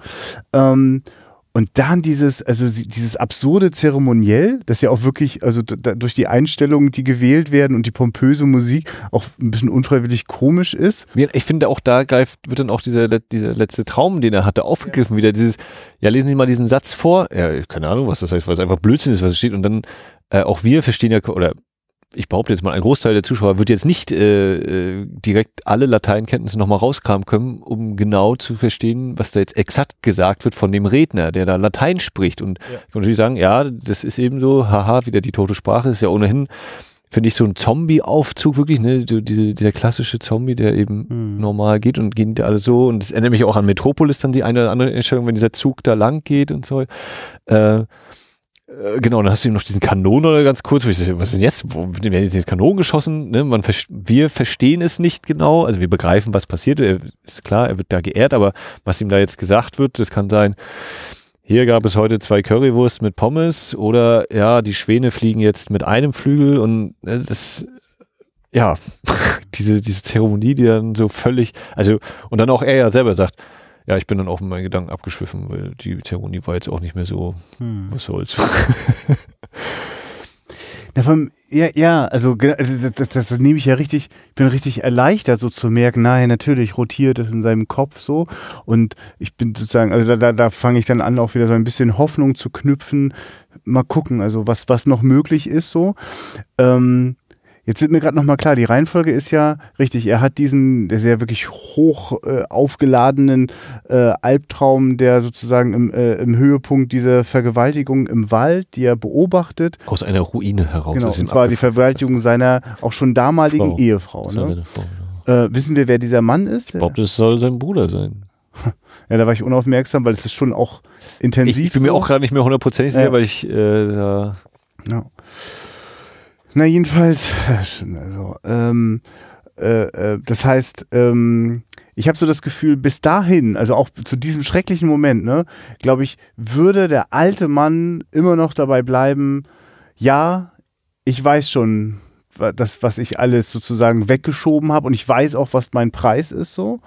Ähm, aber sozusagen der alte Mann, die, die, also das Argument, was ihn jetzt überzeugen würde, ist bestimmt nicht, ja, tu doch noch mal was für dich. Ich, als ich, das ist doch meine Lebensentscheidung schon so viele Jahrzehnte. Nein. Und dann aber zu wissen, und für deinen Sohn, also verändert das noch mal was so, ne? Und natürlich, das verändert alles. Und es ist wirklich so, dass ähm, ich, das, jetzt wird mir gerade nochmal bewusst, warum ich da richtig so einen zitternden Moment habe, wenn also dieser Albtraum von Isaac war, er dann äh, sozusagen erwacht von dem Zigarettenqualm äh, von Marianne. Genau, die anderen sind noch draußen und sammeln Blumen. Das finde ich auch so ein schöner ironischer Moment irgendwie. Sie ist, ne, da kommt diese Bedrohung. Also, wenn er erwacht, diese Ja. Musik und dann kommt dieser Schwenk und sie, oh. Äh, Naja, Alter, weil die ganze Traumsequenz war ja voll von, ist es ein Traum oder nicht ein Traum, so, ne? Also, äh, also deswegen gibt, also man versucht sich ja irgendwie zu orientieren. Also, weil äh, am Anfang ist mir, also du wei- weißt ja, weißt du, fällt das gerade wieder ein, wie er reinsteigt. Guck mal, was das für eine Sequenz ist. Isaac äh, steht vor dem äh, alten Haus. Also, oder eigentlich sind wir mitten in einer Rückblende, wo wir, wo weder er noch wir in Wirklichkeit sein könnten, nämlich äh, dieser äh, morbide Moment, wenn äh, Marianne, äh, Sarah aus der Vergangenheit äh, mit dem, mit seinem Bruder, mit einem seiner Brüder sozusagen sich dort an den Tisch setzt. Dann blendet das aus, plötzlich sehen wir die Spiegelung der Scheibe. Isaac steht davor, dann öffnet sich das und äh, der Typ, der äh, Ja, voll. also kurz noch dieses tolle Ja. Symbol eben hier, die Wunden Jesu, Stigmata, ne, er, den Nagel, den er da nochmal sich in, den, in, den, äh, hm. in die Hand haut.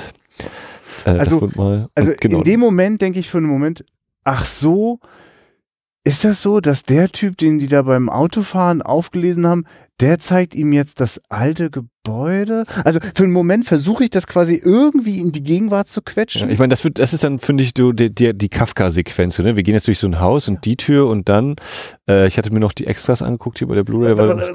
Also die Kafka, ich will nur, dass wir den Gedanken jetzt nicht verlieren. Äh, Also die Kafka-Sequenz heißt doch auch, äh, wir, wir, es, wir wissen nicht gleich, dass wir in einem Albtraum sind.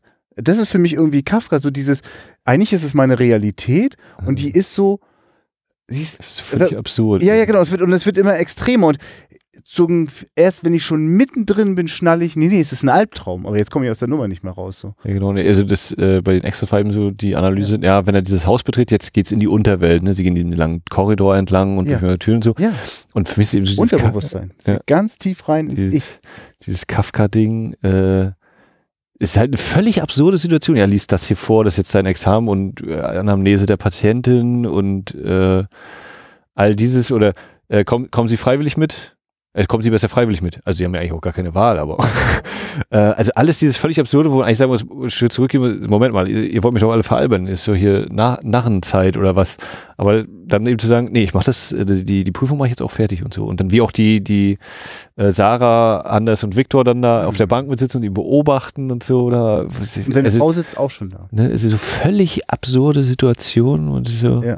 Was ist denn das jetzt hier? Was soll denn das? Ja, im Gerichtssaal, ja. Genau. Also ist ja dann auch schnell klar, dass es darum die geht. Gerichtsverhandlung, ja. Und das finde ich dann auch geil, wenn dann sozusagen, wenn er ihm sagt, hier folgen Sie mir bitte, und dann macht er diese Tür wieder auf, die sie reinkommt, und dann ist da plötzlich dieser Schattenwurf von den, von den Ästen und Zweigen, wie das auch plötzlich ganz anders aussieht, weil vorher der Gang war so relativ klar, ne, die weiße obere Hälfte, dunkelte Wände, und dann geht ihm diese Tür auf und es ist einem eine völlig andere Stimmung, die nur alleine durch eine geöffnete Tür erzeugt wird. Wow. Und nach diesem Albtraum, also sehr erbarmungslos, wird, wird, wird, äh, letzten Endes ist es ja Isaac, der sich, er sagt das ja auch so schön, ne? Ich, ich, es scheint, als würde ich träumen, äh, als würde ich mir im Traum Dinge sagen, die ich mir im Wachen nicht. im Wachen nicht sagen würde. Ja, so, ne? Ja, danke, genau so ist es. Und in diesem Moment, oh Scheiße, die will ja nichts von seinen Träumen wissen. Das ist das, was ich meine mit, da habe ich so einen zittrigen Moment. Liebe, liebe Marianne, fasst ja ein Herz und lass ihn das jetzt erzählen. Es könnte wichtig sein. Aber es ist für mich in dem Moment vollkommen unklar. Also die, die Ingrid Tulin, wie die das spielt, die hat ja wirklich eine, also eine, diese, diese kühle, äh, Herzlichkeit, also die ist voll da, die ist 100% da, also wie die auch beobachtet, wie äh, Isaac mit seiner Mutter kommuniziert und so, ne? also die, die beobachtet das ganz genau und die hat äh, ein großes Verständnis, aber nicht, nicht diesen, nicht diese Anmaßung, das ständig den Leuten an die Backe zu hauen, ne? also so, ihre Bewertung oder ihre Interpretation den Leuten immer gleich um, um, die Ohren zu hauen. Wenn sie gefragt wird, wird sie antworten, so, aber für sich ist sie sonst äh, eher zurückgenommen, was man manchmal vielleicht sogar missversteht als kühle, weil ich, ich glaube, ich habe richtig das Gefühl, Ingrid Tulin spielt sie die ganze Zeit vollkommen gleich und es kommt mir nur so vor, als würde sie immer wärmer werden. Das liegt einfach nur daran, dass äh, so wie die Leute sich ihr zuwenden, umso mehr geht auch so. Aber wenn die Leute sozusagen mit sich noch mehr beschäftigt sind, ist sie eher in so einer beobachtenden Si- Ja, Situation. und wie sie halt auch inszeniert wird, ne? Ja. Wann, Ja, wann fängt auch, sie ja. mal an zu grinsen oder dann macht sie mal, irgendwann macht sie mal die Haare auf. das gibt's ja. Im Schluss. Ja, das ist einmal, Okay. ich bin nicht sehr, also da sind die drei, drei die drei auch hinten schon im Auto und dann ist sie, also sie guckt, glaube ich, zu, zu Victor Schüssel und dann macht sie Ja. immer so, ich bin mir nicht mehr sicher, an welcher Stelle das war, ob das nach dem Tanken war oder so. Aber äh, genau, das kommt eben auch mal vor und natürlich dann am Schluss trägt sie ja so ein schönes, süßes Ballkleid und dann Ja. Herzen und sie umarmen sich und sowas, während bei der Mutter ja noch der Handschlag war. Daher schon noch Respekt. Ja. Die Mutter, die zieht. Genau, äh, so, dann, genau, dann wacht er ja auf und dann äh, kommt eben diese, dieses Öffnen von Marianne Ja. und Und wir sind gleich. Und ja. ist auch stark, ne, wie dieses Auto ja gleichzeitig auch eben uns so einkästelt, eben das Ja. Ganze zum Kammerspiel ja quasi Ja, macht er in dem Moment. Ein, ein Vote-Movie in diesem Auto, ja. und dieses Entkommen oder für, für Ewald, den es ja auch kein Entkommen gibt, der einmal aussteigt, dann steigt er wieder ein und was jetzt, jetzt bin ich auch noch nass.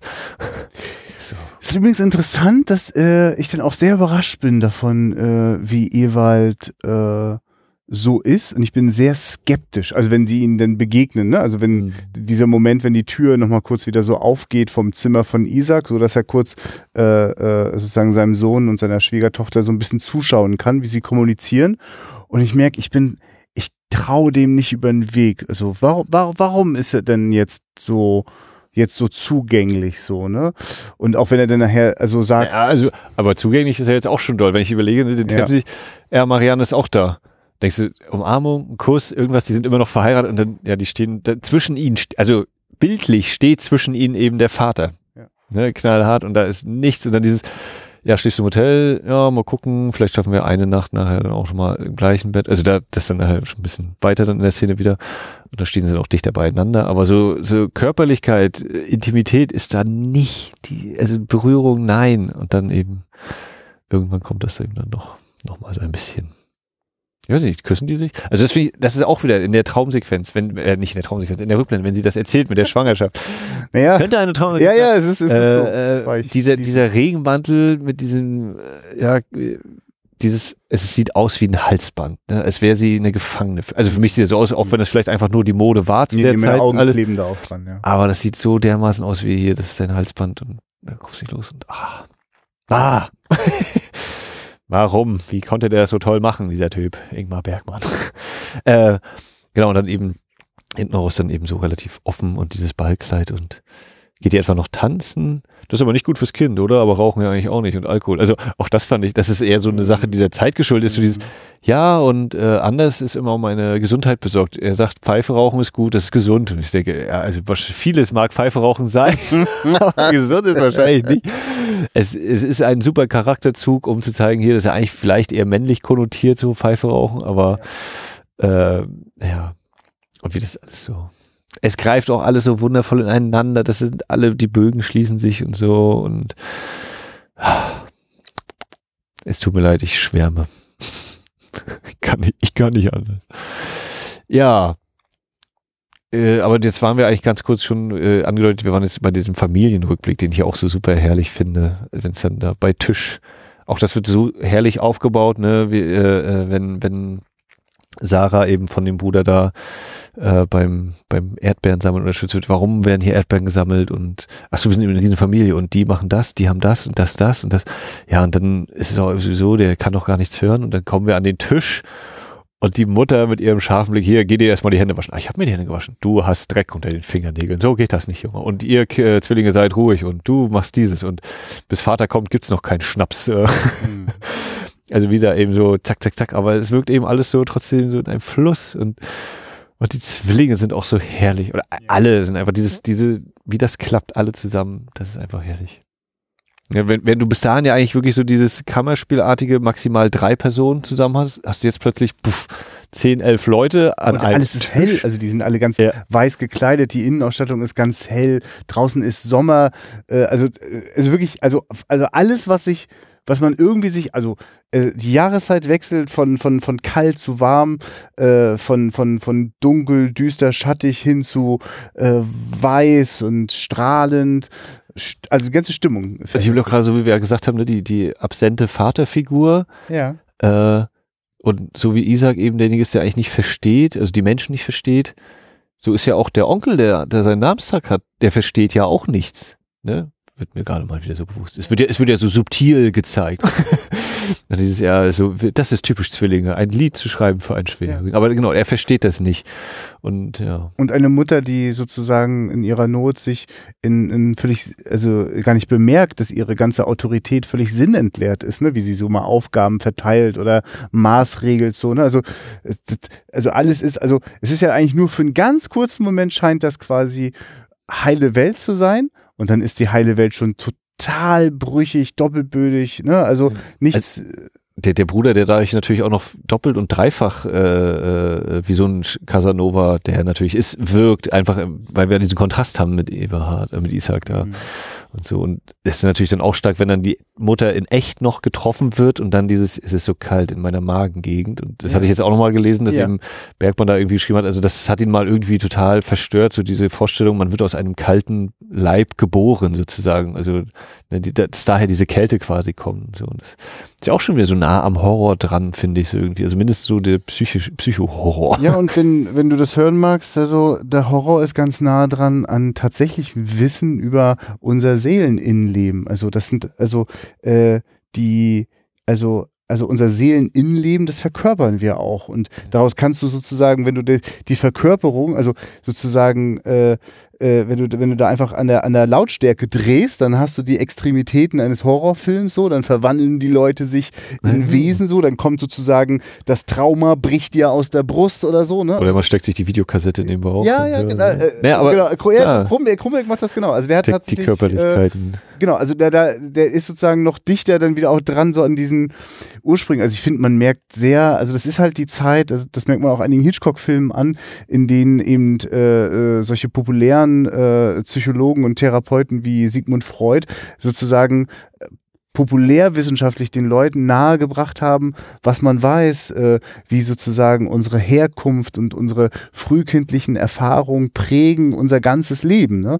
Und wie wir zum Beispiel umgehen mit Situationen, die uns massiv überfordern. Also dieses, ähm, also wenn, wenn du jetzt zum Beispiel einen heutigen Traumatherapeuten äh, fragen würdest, wie ist denn das eigentlich so mit Trauma und wann entsteht das und wofür ist das gut und äh, wie beeinflusst, nee, es ist wirklich für was gut, sonst würde man es nicht machen. Also, äh, also das ist ist ein automatischer Reflex des, äh, des Menschen. Also das können einfach Menschen, wie ich mittlerweile gelernt habe, von Leuten, die sich damit auskennen, können das auch nur Menschen. Also ein Tier hat äh, sozusagen nicht viele Optionen und hat nicht die Möglichkeit, sozusagen in einer Situation, in der es massiv überfordert ist, über alle Grenzen hinweg. Man könnte ja meinen, wenn Isaac seiner Frau zuschaut, wie sie vergewaltigt wird und dabei nicht einschreiten kann, ist das eine massive Überforderung. Was macht man mit einem solch schrecklichen Erlebnis? Und das, was da dann in der Szene passiert, was ihm sozusagen die Traumfigur dann darüber erklärt, das würdest du, so sowas erzählt dir auch heute ein Traumatherapeut, so sind die Mechanismen. Das ist eine chirurgische feine Leistung. Du, du wirst einen hohen Preis dafür zahlen, aber es hat den, also was es schafft ist, du hab, musst nicht mehr mit diesem schrecklichen Gefühl, dass du von der Überforderung in diesem Moment hattest, musst du nicht mehr die ganze Zeit haben, weil das wird sozusagen eingekapselt. Das ist das Trauma in dir nur der Haken ist, das braucht unfassbar viel Energie und es macht zum Beispiel einsam oder oder oder ne, es gibt's oder es macht zum Beispiel auch äh, psychosomatische Symptome wie oh mir ist ganz kalt. Also wir könnten ja jetzt sozusagen auch den Film über die Mutter sehen. Was sind denn deren Erlebnisse gewesen? Was ist das überhaupt für ein Leben, zehn Kinder zu machen und einen Mann zu haben, der nie da ist? Also also da gehen so viele Kosmen auf und ich denke, also und, und äh, das ist ja das Intensive gewesen, was ich meinte mit diesem Seelen-D-Zug, der in den ganzen Ingmar Bergmann-Filmen über mich rübergerollt ist. Ingmar Bergmann kennt da gar nichts. Der ist so unerbittlich. Also Szenen einer Ehe, also am besten auch, also ich kenne noch gar nicht die Langfassung, ich kenne nur die 140 Minuten Kinofassung. Das ist, also, wenn du schon ein bisschen Paarerfahrung hast und du als Ehemann hast auch schon ein paar, das ist du, du, du kannst dich wirklich nochmal in den ersten zehn Minuten entscheiden, bin ich schon so weit? Will ich das alles schon wissen? also, ist, also, äh. also Eber Bergmann ist wirklich faszinierend und wie man ja sozusagen wahrscheinlich auch ein weiteres Mal in der aktuellen Dokumentation von Margareta von Trotha lernen darf, äh, hat der natürlich ja auch seine hochspannenden Familiengeschichten und vieles von dem sozusagen an, an, an interessanter Weisheit, die aus seinen Filmen strahlt, so konnte er gar nicht für sein eigenes Leben in Anwendung bringen. Der ist ja am Ende auch sozusagen auf eine einsame Insel geflüchtet, so, ne? Vielleicht. Also ist jetzt meine Interpretation. Aber es ist wirklich hochspannend und äh, mir war gar nicht so klar, dass wilde Erdbeeren, dass da schon ganz viel zusammenkommt. Ne? Es gibt ja schon auch reichlich ein paar Filme äh, davor. Bei reichlich weiß ich nicht, aber schon noch ein paar. Und dann kommen ja noch ganz viele danach. Und die wären eher noch kammerspielartiger. Also gerade mit äh, Gunnar Björnstrand äh, gibt es Filme, die sozusagen, also, also auch diese Frage ist immer wieder da, ne? Also Gott, also wenn es dich gibt, zeig dich mal bitte ganz schnell, ansonsten weiß ich überhaupt gar keinen Sinn mehr. Ja.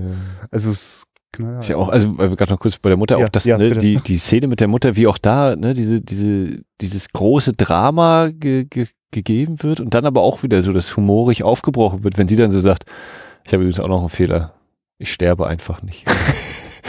ich bin so alt hier und die, die, die spekulieren alle aufs Geld, aber was soll ich machen? Ich lebe halt immer noch. Also wie, ne, dieses, und ja, ich werde, ich werde nicht besucht, äh, es ist kalt und, ah, und hier die Sachen und früher war das alles viel schöner und ach ja, übrigens, ich sterbe nicht und so. Was ja auch wir da schon wissen, früher war es gar nicht schön. Es sah nur, man hat sich zwar schick gemacht, also so absurd, man hatte wie die mehr, alle so schick machen für dieses Essen und ja, dann ist das überhaupt gar keine gute Stimmung da. Man, man hatte halt die Leute um sich rum, da hatte sie die bei sich, ne? da war ich um eine lange Tafel. Jetzt hat sie da den Tisch, an dem sie sitzt oder wenn überhaupt, oder sitzt am Kaminfeuer. Und dann Aber weißt du, wie ich meine? Das, auch, das kann man ja, erkennen, wie, wie, wenn so der Alltag aussah, ist doch kein Wunder, dass heute keiner mehr zu der Mutter kommt. Also das war ja eben nicht so schön, wie es von außen aussah. Denn die, wenn die Realität ist, dass ständig von der Mutter ausgeteilt worden ist, jetzt geh dich waschen und mach das ordentlich und mach dies so und hör auf so zu sein und das ist ja keine Welt, in der du dich wohlfühlst. Äh, naja, dann machen wir mal diesen Seelenstriptease. Also ich behaupte, bin auch so einer halben Großfamilie aufgewachsen. Ne? Meine, also bei meiner einen Omi, die hat eben drei Töchter. Ja. Ich habe also zwei Tanten und eine Mutter, ja. völlig überraschend daraus abgeleitet. und äh, auch die Tanten haben eben Kinder.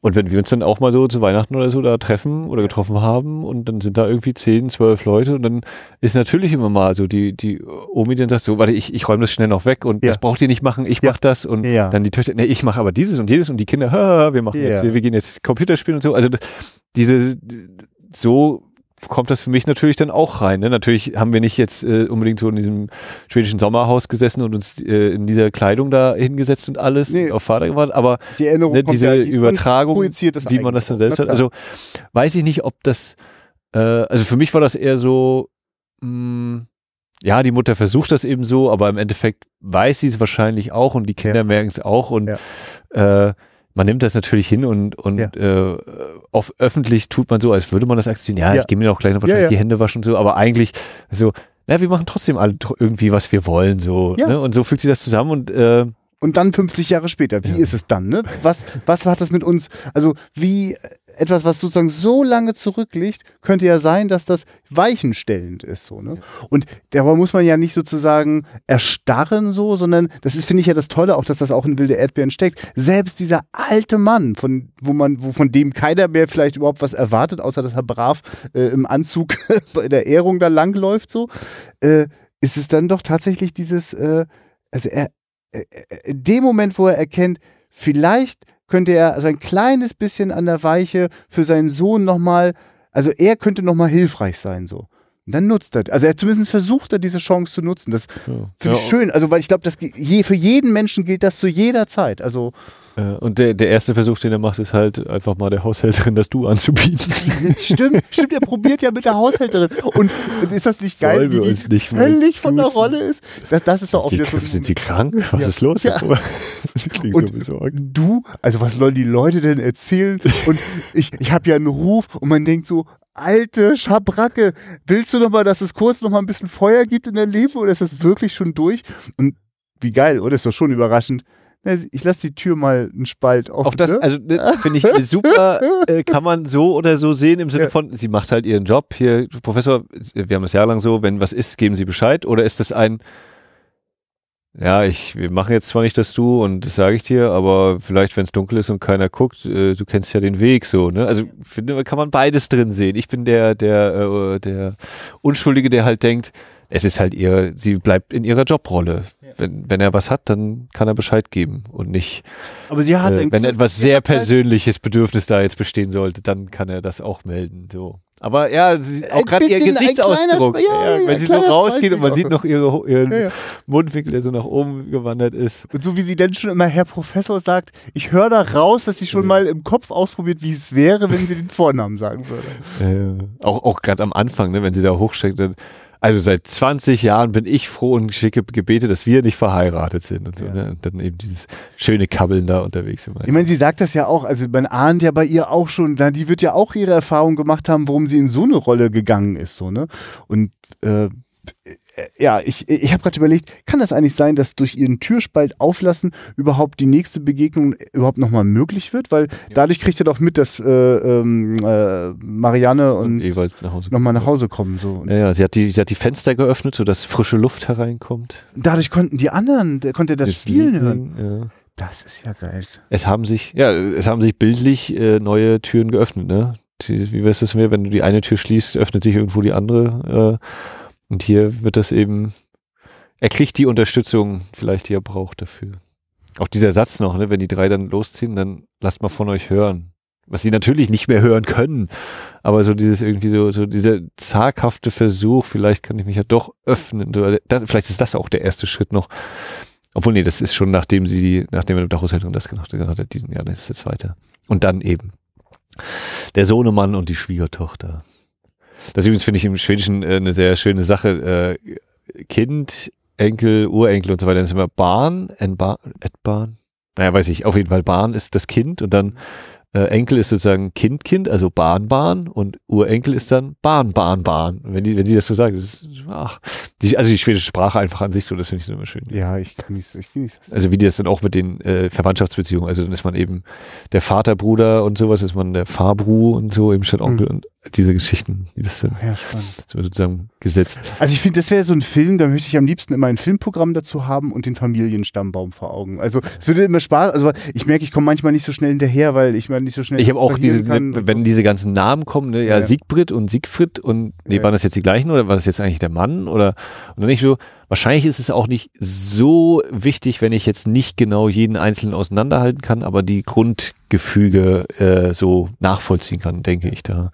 Ne, also geh ja schon, ja, mach mal zehn, Ja. zehn Kinder oder 15 Enkelkinder und dann hier, oder wie viele, noch viel mehr Enkelkinder. Ich schreibe im Jahr 53 Karten. Habe ich auch so kurz überlegt, okay, warte mal, wie viele Kinder? Okay, die Ehefrauen jeweils noch oder die, die Gatten und dann die Enkel. Ja, genau. Und deswegen, deswegen wären das natürlich so viele, ja. Ja, ist krass. Ach ja, also diese einzelnen Szenen, du kannst ja wirklich fast jede einzelne Szene so, ähm, die, gerade das mit den, äh, mit dem anderen Ehepaar, mit dem Unfall, das ist ja wirklich so eine Szene, ne, die kommen und dann gehen sie wieder und dann sind sie auch weg, Ja. eigentlich. äh, um dann nachher nochmal im Traum sogar aufzutauchen. Aber diese einzelne Szene, die kannst du ja so als eigenständigen Kurzfilm quasi nehmen und dann aber es eben so hinzukriegen, dass in diese gesamte Geschichte so aus diesen einzelnen Episoden, ne, das kannst du ja auch theoretisch äh, so wie es hier diese Serials gab, legst du vor jedem Hauptfilm, jeden Abend kommt eine Episode oder in, in, wenn in Tageszeitungen kapitelweise die Romane veröffentlicht worden sind, so hättest du es ja auch hin. Ne? Immer kannst eine Episode, ein Kapitel lesen von dem Film und am nächsten Tag das nächste Kapitel. Funktioniert für sich, aber wie die alle ineinander greifen, das ist ja dann nochmal das, was dann so wirklich so diesen super Effekt dann auslöst. Bei mir zumindest. Ja, ich realisiere, ja. als diese Szene kommt, ich, oh ja, richtig. Also diese, wie diese Frau spielt. Also ich, ist auch eine von den Bergmann-Gesichtern. Ich komme nicht auf ihren Schauspielnamen, ähm, Schauspielerinnennamen. Also auch das ja dieses dem Tod entgehen. Äh, ne, wir sind gerade kurz davor, einen Frontalzusammenstoß zu erleben und so ganz knapp eigentlich da vorbei, vorbeischauen und dann auch wieder diese Drama und jetzt aber auch wirklich zynischer Humor, der so voll mit rein ist, ne? Also das ist ja auch. Ja, der, man ahnt ja schon, äh, also der, der, der, der Mann ist so, so, so über alle Maßen verletzend zynisch äh, und mit Schuldzuweisung unterwegs. Man ahnt schon, bei dem ist so richtig was am, am Laufen so und äh, der, der Spiegel würde gleich zerbrechen, wenn er da reingucken würde. Ähm, und äh, falls man trotzdem noch nicht ahnt, was das wohl gewesen sein könnte, was diesen Ausnahmezustand äh, produziert hat, mit dem die beinahe den Frontalcrash gemacht haben, ein paar Minuten später erleben wir ja sozusagen eine Wiederholung davon. Ne? Crash und, ja. äh, und dieser Moment, wo der Mann so immer wieder so äh, sozusagen draufdrückt und sogar Marianne noch dazwischen geht und das fast so ist, als würde ihn das nur noch mehr provozieren. Ne? Diese, diese seelische Brutalität, also das ist so, also, äh, also einerseits kann Bergmann das wie kein zweiter so, also äh, dieses, also das ist ja wirklich wie so ein, wie so ein emotionales äh, Maschinengewehr, das plötzlich losgeht, so, wo man auch überhaupt nicht, also wie ein Maschinengewehr, das losgeht und dann sozusagen in die Menge geworfen wird. Wir wissen überhaupt nicht, wie viele Kollateralschaden das jetzt noch mhm. produziert. Also es geht schon allein damit los, so eine Szene überhaupt zu schreiben, ne, weil das im ja. und dann aber auch eben die Inszenierung. Ne? Also wir haben dann plötzlich dieses Pärchen, was zwischen dem Ausgangs, unseren Ausgangspersonen sitzt und den anderen dreien, ne? also auch da sozusagen eng, in die Mitte ne? ge ge ja, ja, geschubst wird. Und dann behaupte ich jetzt einfach mal so, muss man mal tatsächlich auf die, die Kamera dann achten und wie dann äh, eingefangen wird, wer dann gleichzeitig im Bild ist und wer eben nicht im ja. Bild ist oder wenn dann mal ja. ein Schwenk kommt oder ein Schnitt und wer dann zusammen im Bild ist oder eben nicht im Bild sind alles so eine Sachen. Ja. Was ich ganz großartig finde, ist, also wenn, wenn Sarah das erste Mal mit ihren beiden äh, Jungs da auftaucht, ne, ist das ja eine riesen äh, Aufriss und wie frech die da sind, so, ne? Und da sind die ja ganz still im Hintergrund, oft sozusagen auch im Bild in der Unschärfe, aber sehr bewusst wahrzunehmen und wie das sozusagen sozusagen, also ich, ich finde es ganz großartig, das braucht jetzt nicht noch extra Dialogzeilen, um zu merken, oh, bei Sarah rattert's aber so, ne? Die, also was sie dann später aufgreift, so, ne? Ich, ich habe gesehen, was ich nie werden will und so, ne? Also dieses äh, zu erleben, äh, wie sieht das aus, wenn also sie ist gerade so in diesem, ach, ich bin so verliebt und ich könnte mit dem und ich könnte mit dem und ich könnte mit der ganzen Welt so. Aber ich bin noch Jungfrau, deswegen, ja, deswegen ja. rede ich auch noch drüber. Wenn ich es gemacht genau, hätte, wäre es ja, nicht. Die und so. Jungfrau, genau. ein, ein, Traum. Na, genau. Und also das, also ich, also das ist dann auch was, wo ich merke, ach guck mal, diese Intensität kommt immer wieder in den Film und tatsächlich äh, habe ich das Gefühl, äh, schützt mich mein Gehirn so ein bisschen. Ich, ich wusste nicht mehr, dass es eine solche Szene gibt so. Und wenn sie denn da ist, brauche ich wirklich, also muss ich mich kurz mal seelisch anschnallen so, weil das ist, das ist hart so. Und äh, äh Bergmann hat noch zwei, drei Filme produziert. Also wenn man so Richtung äh, das Schweigen zum Beispiel schaut, das geht so dermaßen in die Eingeweide. Das ist wirklich, das, das, da war ja damals auch FSK 18 und äh, ich finde, das sind auch weiterhin Erwachsenenfilme im Sinne von äh, ich glaube, ich hätte als Kind auch nicht verstanden, was ist denn das Problem, warum ist denn der so hoch zu ihr? Ne? Oder weißt du, wie ich meine? Also die, die, ja, also diese, diese Verletzung, die man ja. vor allem dann gut kann, wenn man sich schon lange gut kennt. Weißt du, wie ich meine? Das, hm. das hat hm. nochmal eine Qualität. Uh. Ja. als Kind hätte man wahrscheinlich Spaß an der Tischszene, so von, von der Familie, wenn ja. die Zwillinge da rumholen. Ja, ja, so. Ja, Also, Ja, und, äh, und, diese, und die Zwillinge sind ja ganz herrlich, dass die immer alles ausplaudern und so. Das ist ja ein ganz wichtiges Korrektiv in jeder Familie. Man müsste denen jedes Mal sagen, danke, danke, danke so. Aber in Wirklichkeit denke ich, oh Gott, wenn der Film jetzt an der Stelle weitererzählen würde, wie es den Zwillingen ergangen ist, dann ist das, glaube ich, auch nicht so schön. Aber stimmt, ja, okay. oder vielleicht doch, vielleicht sind die auch heute noch als, als äh, alte äh, Mädels. Wahrsagerin, Ja, Orakel ja, ja. die den Glauben an Gott gefunden haben. Ja. Ja. Ach Gott. Das ist eigentlich auch wieder bezeichnend, dass die, äh, äh, weil es ja immer darum, immer mal darum geht, so Glaube und, und Wissenschaft Ja. ne, im Clinch und die Ehrung findet dann aber in der Kirche statt wiederum. Hm. Ne? Und die, die Szene wird dann auch wieder eingeleitet bei Schwarzbild mit äh, Glockenschlägen. Ja. Und wie gesagt, also diese Kanonen, die da abgefeuert werden, das, Ja. also es reißt mich raus, einfach weil diese Dinger da sind. Und es reißt natürlich äh, auf der Tonebene auch raus und auch von der vom Bild, weil wir, wir haben gerade die diversen Aufnahmen, wie es in der Kirche so ist, hier die Leute rumsitzen und gucken und sich angucken und wir hören so lateinischen Text und dann sind wir plötzlich draußen für eine Sekunde und dann sind wir wieder drin und also es wirkt gewollt wie so ein äh, Aufrütteln nochmal kurz. Ja, also Warum wirklich auch, auch dieses zeremoniell zu stören. So. Du hast wohl den Schuss nicht gehört. Ja. So Ja, vielleicht, ja, also, na, also oder, oder so abwesend, wie er vielleicht denn auch ist, kann man schon ahnen. Also auch Ja. die Inszenierung ist sozusagen, die geht jetzt nicht dieser, diesem Zeremoniell so richtig auf den Leim, weil das ja auch, auch nichts wirklich bedeutet. Das ist alles, also, ne, also da wird dann auch in dieser, äh, im, im Lateinischen gesprochen so, also es, es ist irgendwie abgehoben und hat scheinbar oder hat ganz schön doll nichts mit der Realität zu tun, denn die spielt sich im Herzen ab und läuft bei ihm. Ne? Und dank dem Off-Kommentar können wir das auch kurz spüren. Hast du eigentlich auch das Gefühl, dass die überhaupt gar nicht in einer Kirche gedreht haben und dass zum Beispiel der Altar, dass da einfach so eine scheiß Fototapete ist, die das simuliert? Ich also die, die Fototapete habe ich bei den einzelnen Waldszenen dann immer mal gehabt. Also ne, wenn, so, wenn ja. zum Beispiel sie eben sagt, dass sie schwanger ist oder wenn er Ja, dann da steht und von seiner Frau die Vergewaltigung mit Ja. ansieht und so und nicht Ja. so.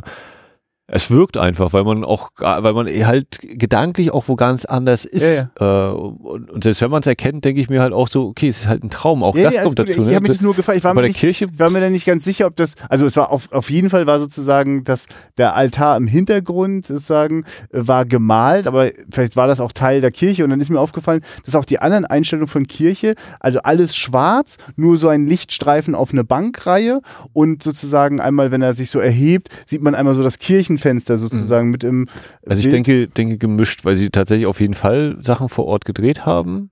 Und dann kann ich mir aber auch vorstellen, dass er sagt, so, ich möchte jetzt aber auch so und so inszenieren mit dem Licht eben oder so. Aber also wenn sie reinkommen zum Beispiel, wenn dieser Zug reinkommt in die Kirche, behaupte ich, das, das wird das sein. Aber es ist auch Aber nur so ein Lichtstreifen, ne? Deswegen, ich, ich, ich sag das nur, weil ich bei dieser Fototapete bin ich dann irgendwie so ein bisschen hängen geblieben. Äh, ich saß ja halt ja auch ganz dicht dran ne? und äh, die Restauration war wirklich brutal klar. Hm. Aber ich finde, die, die, die Schweden kriegen das ganz gut hin. Also ist auch Ja. noch körnig geblieben. Und und so. damals in, auf der Berlinale liefen 35 mm Ja, Kopien, gut, die aber auch genau, also aus dieser Zeit, auch 2011, alle restauriert waren. Ne? Also von da haben sie wahrscheinlich dann die Master dann nochmal gezogen. Also, also man merkt auch, die Schweden wissen um ihr, ihr großes Erbe, das sie dank Bergmann haben und Ja. Äh, ist auch wirklich ein schönes Stück äh, schwedische Geschichte. Es gibt ja auch die eine oder andere Aufnahme, wo man sozusagen auch ein Stück Zeitkapsel äh, der Orte drin ist. Ja, und, und ein, zwei Mal, dass man eben natürlich, wenn man an die richtige Stelle guckt. Also bei dem einen, bei dem Traum zum Schluss, wenn er eben hier äh, dann seine Prüfung ablegen muss, wird, wenn so von dem Fenster, glaube ich, einmal so leicht rausgezoomt wird, sieht man einmal irgendwie was, was so wie ein technisches Gerät aussieht, wahrscheinlich eine Kameralinse oder so. Und natürlich, wenn man dann bei den ganzen verchromten Autos mal in der Einszene genau hinguckt, dann sieht man, ich glaube, nach dem Unfall, wenn sie dann einsteigen wollen oder so, und dann kannst du, stehen da zu sechs, zu siebt aufgereiht nebeneinander. Aber das ist äh, Banane, das ist, äh, wie interessiert's. Ich würde noch mal kurz zu Max von Südow kommen wollen, Ja. weil das für mich einen interessanten, ich weiß nicht, Kontrapunkt zu dem bildet, was wir bis dahin eigentlich über den Isaac erfahren. Ne, das wir eben hören, ist so gefühlskalt, aber es gibt trotzdem anscheinend Menschen in seiner näheren Umgebung, die ihm sehr dankbar sind für eben diese wissenschaftliche Arbeit, die er getan hat, also die, die Tätigkeit als Arzt. Ne? Wenn sie sagen, du brauchst uns nichts bezahlen, du hast uns viel mehr gegeben, als dass du jetzt hier noch Benzin bezahlen müsstest, Junge. Ne? Also kann man ja auch nur mutmaßen. Hat er den Vater oder also die, hat er den irgendwie bei, bei der Entbindung geholfen oder während der Schwangerschaft oder äh, den Vater irgendwie von denen äh, begleitet oder oder also es bleibt halt unausgesprochen, aber einfach nur dieses tiefe Dankbarkeit dem Arzt gegenüber. Hm. Also dass da irgendwie auch äh, eine Wärme dann vielleicht wieder zu ihm hin äh, geschildert wird, aber das lässt ihn ja auch nicht kalt eben im tatsächlichen Sinne. Du, gut, dass du es nochmal ansprichst. Ich würde sie mir glatt nochmal angucken, weil mir war auch nicht ganz klar, es, was, worum es wohl genau geht, weil es so ambivalent ist, weil so eine, da ist so eine brüchige Stimmung in dem Moment. Also er wird sentimental und wäre ich doch nicht gegangen und äh, diese, das Freudige von Südo und diese äh, etwas unsicher lächelnde Frau, ich habe schon gedacht, oder Abtreibung. Wir, wir wissen ja auch gar nicht genau, was genau für ein Arzt der war, oder? Was der Gemeindearzt, also von, von dem Ah ja, Kreis, ja mit oder allem Kreisarzt, also. Ja, ja. also genau. Einer für alle. Ah, also da geht wirklich, das stimmt, da geht wirklich nochmal ein Kosmos auf und kriegt ja durch Max von Südows äh, Spiel ja und, und einfach, dass er nur Max von Südow ist so, also hat dann, also der war ja damals auch schon ein Star in Schweden, also das kriegt ja dann einfach eine, äh, eine, ein Gewicht so, ne? Das ist gut dass du da nochmal drauf hinweist. Und, äh, und weil du das ja auch gerade mal sagst, wie er dann so halb Gedanken verloren zu sich sagt, eben so dieses, wäre ich nie weggegangen. Ja, war das so einer dieser Knackpunkte? Und wenn es einer dieser Knackpunkte war, dann wird uns das vorenthalten, auch Ja, noch hart, spannend. knallhart wieder. Ne? Also da diese Aussparung. Wir haben jetzt nur die Aussage vom Tankstellenwärter und seiner Frau, du warst so gut, du brauchst hier nichts bezahlen, du kannst hier, du kannst hier die Hütte abbrennen, wir sind dir dankbar. Wofür? Warum? Ah! Also, ne, natürlich irgendwie als Arzt hat man dann wahrscheinlich auch mal was Gutes gemacht und so, aber ja, wie gesagt, hat es mit den Kindern zu tun, mit den Eltern, mit denen selbst. War er sozusagen der auf der, der Halbgott in Weiß dann wieder, um auf die Glaubensgeschichte zurückzukommen wiederum. Naja, ich meine, ich stelle mir so vor, mh, wir sind ja eher in einem ländlichen Gebiet, ist ja nicht irgendwie Großstadt so. Und wenn du da der, der, sozusagen der Arzt von der Gemeinde bist, dann kriegst du, also dann kommen die Leute ja mit allem erstmal zu dir. Und ob man denn damals schon drei Spezialisten für, für eine Krankheit gehabt hat, ist wahrscheinlich auch nicht so groß, dass das so gewesen ist. Also, äh, ja, also ich, also ich könnte mir auch vorstellen, dass also entweder der Pfarrer oder der äh, äh, Allgemeinarzt, die wussten am meisten über die Menschen, die dort gelebt haben, weißt du? Also auch alle intimen Verstrickungen und gerade wenn es zum Beispiel Schwangerschaften gibt, die vielleicht ungewollt sind. Ähm, ich glaube, dass das auch mal ein Riesenthema ist. Ne? Also, Ich stelle mir gerade vor, wie bei den Zwillingen eine äh, Ärztin wird und eine wird Pfarrerin, ist das dann Äbtin, was auch immer. und diese beiden Klatschblasen. ja, sowas. Ja, genau, aber das äh, spart der Film aus und lässt uns da äh, uns Und- selbst äh, die, ja, aber, nachdenken. aber deswegen meine ich, wenn wir die Szene jetzt nochmal gucken würden, wir könnten, wir könnten den Ton weglassen und würden in den Gesichtern eine Menge lesen können. Also wenn ich die Frau ansehe, wie die auch so schützend ihren Bauch äh, so hält, ich, ich sag, da war eine Abtreibung und äh, also, also, aber das, das wäre jetzt wirklich spannend, das nochmal so zu gucken. Ähm, das vermutlich gilt das für eine ganze Menge von Szenen, so dass sie, also dass es da noch ein paar mehr Ebenen gibt. Also das kann davon ausgehen, da gibt es keine, ja, wir lassen das mal so und der Hintergrund ist dann so, das passt schon so. Das ist nicht Bergmanns Stil. Ja, auch wenn die dann zum Beispiel hier ihre, ihre Pause machen da in dem Gasthof, was auch immer, wenn er da mit dem Rücken zum Meer sitzt, zum Beispiel, die anderen dann auf der einen Seite und Marianne alleine auf der anderen Seite. Da haben wir so dieses Verhältnisse. Ja, das ist ja das, was ich äh, irgendwann im Laufe des, des ersten Teils dieses Gesprächs ja auch gesagt habe. Also hier gibt es eigentlich so viel, wo man, wo ich sagen möchte, da, guck mal da und, und das noch und, und hier und, und also das war ja auch super und aber das äh, nehme ich dann einfach mit mir mit. das ich nicht alles. Weil es mir auch wahrscheinlich dann direkt danach wieder einfallen wird oder eben solche Sachen. Ich stelle mir gerade vor, wenn wir beide so ein Aufnahmegerät hätten, so, und äh, es würde sozusagen, wir haben ja schon so eine schöne Zweiteilerstruktur. Der Teil vor dem Film, der Teil nach dem Film, oder wenn wir hier im Kino sitzen, haben wir zumindest immer den Teil vor der Stimmt. Einführung und nach der Einführung so. Ne? Mhm. Und jetzt hätten wir noch eine dritte Ebene, das wäre die, äh, wir, wir bauen zusammen, äh, alles ist fertig so. Und jeder hat aber nochmal für 24 Stunden Zeit, was in so einen Audiorekorder reinzusprechen. Oh, Mir ist noch eingefallen, diese eine. Szene. Und jeder kriegt sotzusagt nochmal, keine Ahnung, vielleicht hat auch jeder nur fünf Minuten Sprechzeit oder so. Ne? Und reicht nicht. Ja, ja, keine Ahnung. Ich, ich spinne jetzt gerade rum. Das wäre tatsächlich nochmal interessant. Das geht mir natürlich auch so. Und in Wirklichkeit könnte ich jetzt auch noch die Gespräche aufnehmen, die ich jetzt mit Leuten haben werde. Also ich bin mir ziemlich sicher, ich werde äh, äh, mit, mit einem sehr guten Freund und, und Kollegen aus dem Filmbereich äh, nochmal sprechen, mit dem ich damals diese Bergmann-Filme geguckt habe. Wenn ich dem erzähle, du, ich saß neulich im Livo und habe dort wilde Erdbeeren nochmal gesehen, dann werden wir genau da wieder anknüpfen. Oder wenn mich vielleicht noch meine Frau nochmal fragt, so, na, wie war oder so. Ne? Frag nicht. Ja, genau.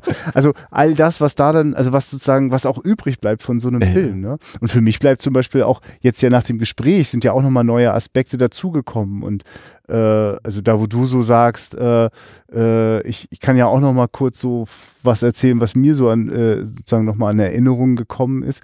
Ähm, das finde ich ja, ist ja auch so stark. Also ein Film, der die ganze Zeit äh, eigentlich Unterbewusstsein an die Oberfläche holt und das groß auf die Leinwand bringt, das macht natürlich auch mit unserem eigenen Unterbewusstsein was. Ne? Das Fällt mir gerade ein, äh, was würdest du schätzen, so einfach prozentual, Zeit, die wir in Träumen verbringen, Zeit, die in der Realität spielt?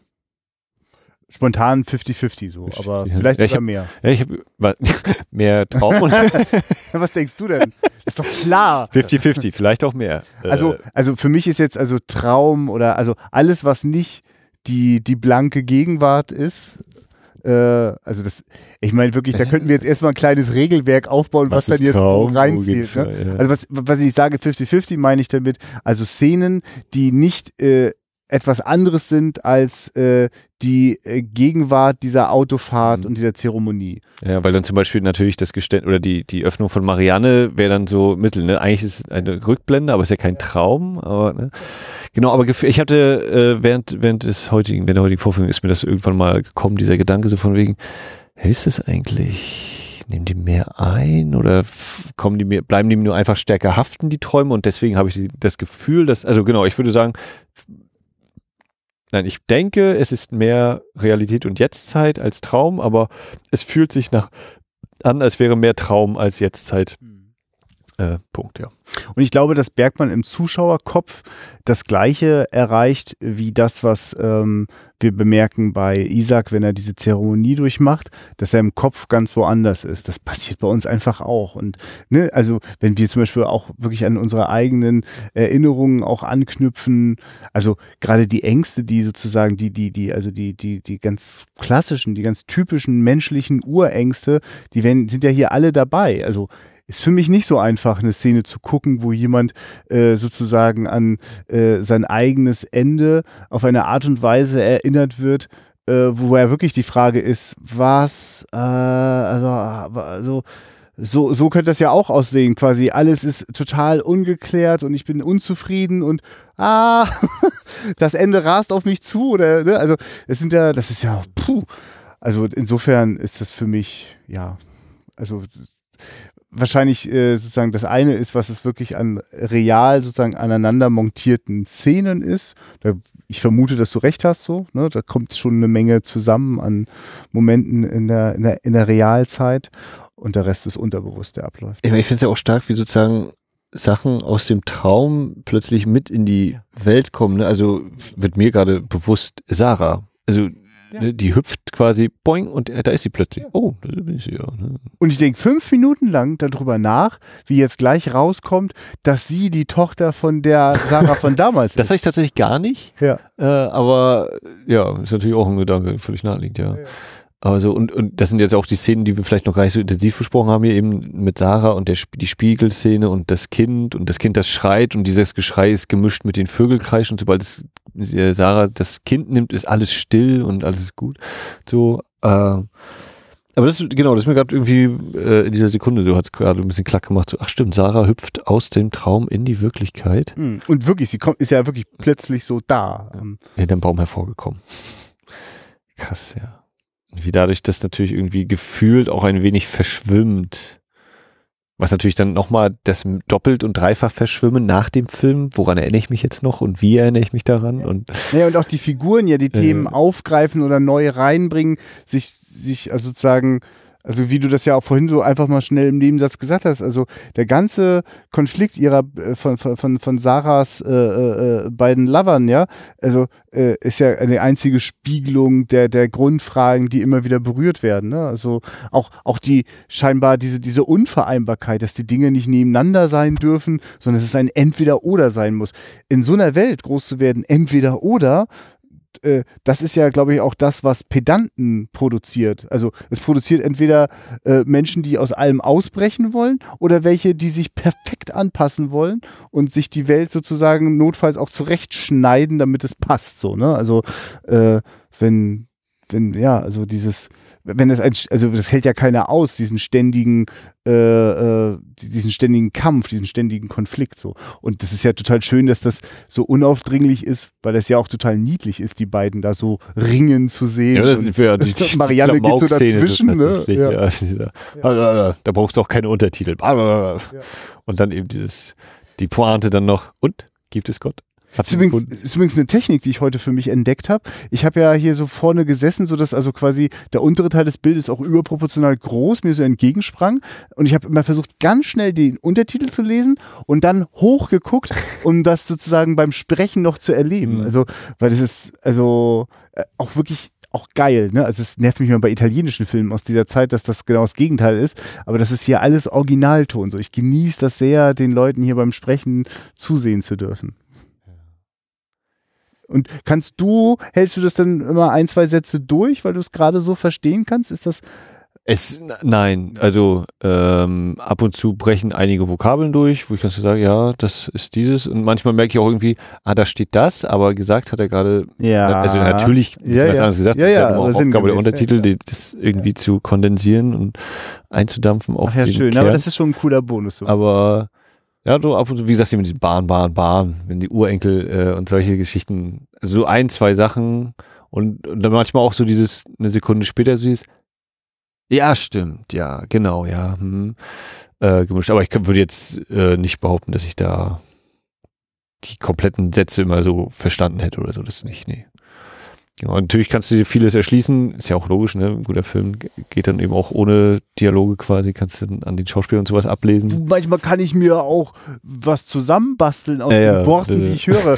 Also ich habe gerade vergessen, aber irgendwas, was Max von Südow, der hat auch so einen, nochmal einen ganz anderen, klaren äh, Sprech so, den er reinbringt und kurz denke ich, oh, ich kann Schwedisch. Ja, Ich habe verstanden, was er sagt. ja. Volltanken oder so, vielleicht hat er sowas ähnliches da. Volltanksken. ja, ach schön. Die wilden Erdbeeren. Äh, das hast du ja in der Einführung schon gesagt, dass du also als nächstes wird hier im Oktober gezeigt ähm, der ähm, Die Jungfrauen. die Jungfrauenquelle. Und hast du noch mehr erzählt? Kannst du schon mehr Ausblick geben? Ich, ich krieg's jetzt. Äh, also ich hatte beim, also ähm, das ist jetzt nicht wiederholen. die Chefin hatte auch so ein oder zwei, wo sie dann sagte, also sie hätte ein oder zwei, die sie gerne mal auf der Leinwand hätte und dann selbst auch mal eine Einführung machen möchte, was ich auch nicht verkehrt finde, natürlich auch ein bisschen entlastet an der Stelle, aber ähm, ich kenne ja so viele Filme noch nicht, ne? Jungfrauenquelle ist jetzt quasi dann wieder der letzte, der dritte und der letzte, den ich dann kenne. Der Rest dann für mich auch wieder entdecken und was ich jetzt so vom Lesen hatte, äh, was du vorhin glaube ich sagst, das Schweigen, ne? Ist das das, wo die Frau und Tochter oder Mutter und Tochter kommen irgendwie ins Hotel oder so? Und also der klang sehr, ich dachte, aha, na, mal gucken, was da passiert so. Das war eine kleine Mini-Revolution oder vielleicht gar Ja. nicht so Mini, auch im Kino. Ne? Also das, sehr, sehr Lust drauf hätte. Das, was ich jetzt von Persona gesehen habe. Aber ja, mal gucken. Also Persona ist nicht umsonst äh, irgendwie so der Bergmann-Film. Also für mich auch übrigens viel, tausendmal mehr als das siebte Siegel. Also ich habe das, glaube ich, jeder schon mal gesagt. Ich finde das siebte Siegel richtig langweilig und blöd so. Also im Vergleich zu dem, was er sonst so gemacht Na, da hat. bin ich ja gespannt. Da müssen die anderen ja wirklich Ja, mal also- drauflegen. Und, und Persona, naja, also nur, dass du weißt. Also falls du das jetzt hier zwischendurch schon mal ein bisschen intensiv fandest, Persona knallt richtig und knallt ab der ersten Minute. Und also im Sinne von, es geht hier rein, mitten in, in das. Seelenzentrum und äh, was mir kommen gerade auch wieder Bilder, also auch, also auch ein, auch ein ziemlicher äh, Mindfuck, so. Also, weil ich, ich, hab, ich weiß auch gar nicht, wie das ist. Also Persona habe ich relativ spät dann so in der Reihe der Bergmann-Filme Mhm. gesehen. Und dann war das so wie, oh, alles kommt zusammen. So, ne? und äh, das ist aber auch immer leicht gesagt, wenn man schon ein paar Filme gesehen hat, will das Gehirn ja auch, dass was zusammenkommt. Ja, genau. Insofern Erkennen wir hier im frühen Ja. Bergmann schon, was er später Ja, ja, zeigen genau, wird, bla bla bla bla bla. Ne? Äh, also genau, Persona, äh, äh, genau. Äh. Und die, also Anne war, glaube ich, entweder Fanny und Alexander und oder Szenen einer Ehe. Ich glaube, Szenen einer Ehe. Ah ja. sind beide unfassbar gute Filme. Also und beide sozusagen ja, hat man ja wahlweise auch in Deluxe Deluxe Ausgaben. Ne? Also Ja. sind ja beides auch Mehrteile im Fernsehen gewesen und äh, von Fanny und Alexander kenne ich auch schon die, die, die Mehrteilerfassung und das ist schon, das ist halt dann auch wirklich so, das kann, das ist wieder auch, also das, das waren, glaube ich, auch große Publikumserfolge. Das kannst du halt auch wirklich, also das ist auch sehr zugänglich. Also Persona äh, wird auch immer für, für alle Ewigkeiten, das ist auch gut so, die Hälfte seines Publikums so massiv verstören, dass die Leute also lieber irritiert rausgehen, als äh, das versuchen wollen ranzulassen, weil es zu doll ist.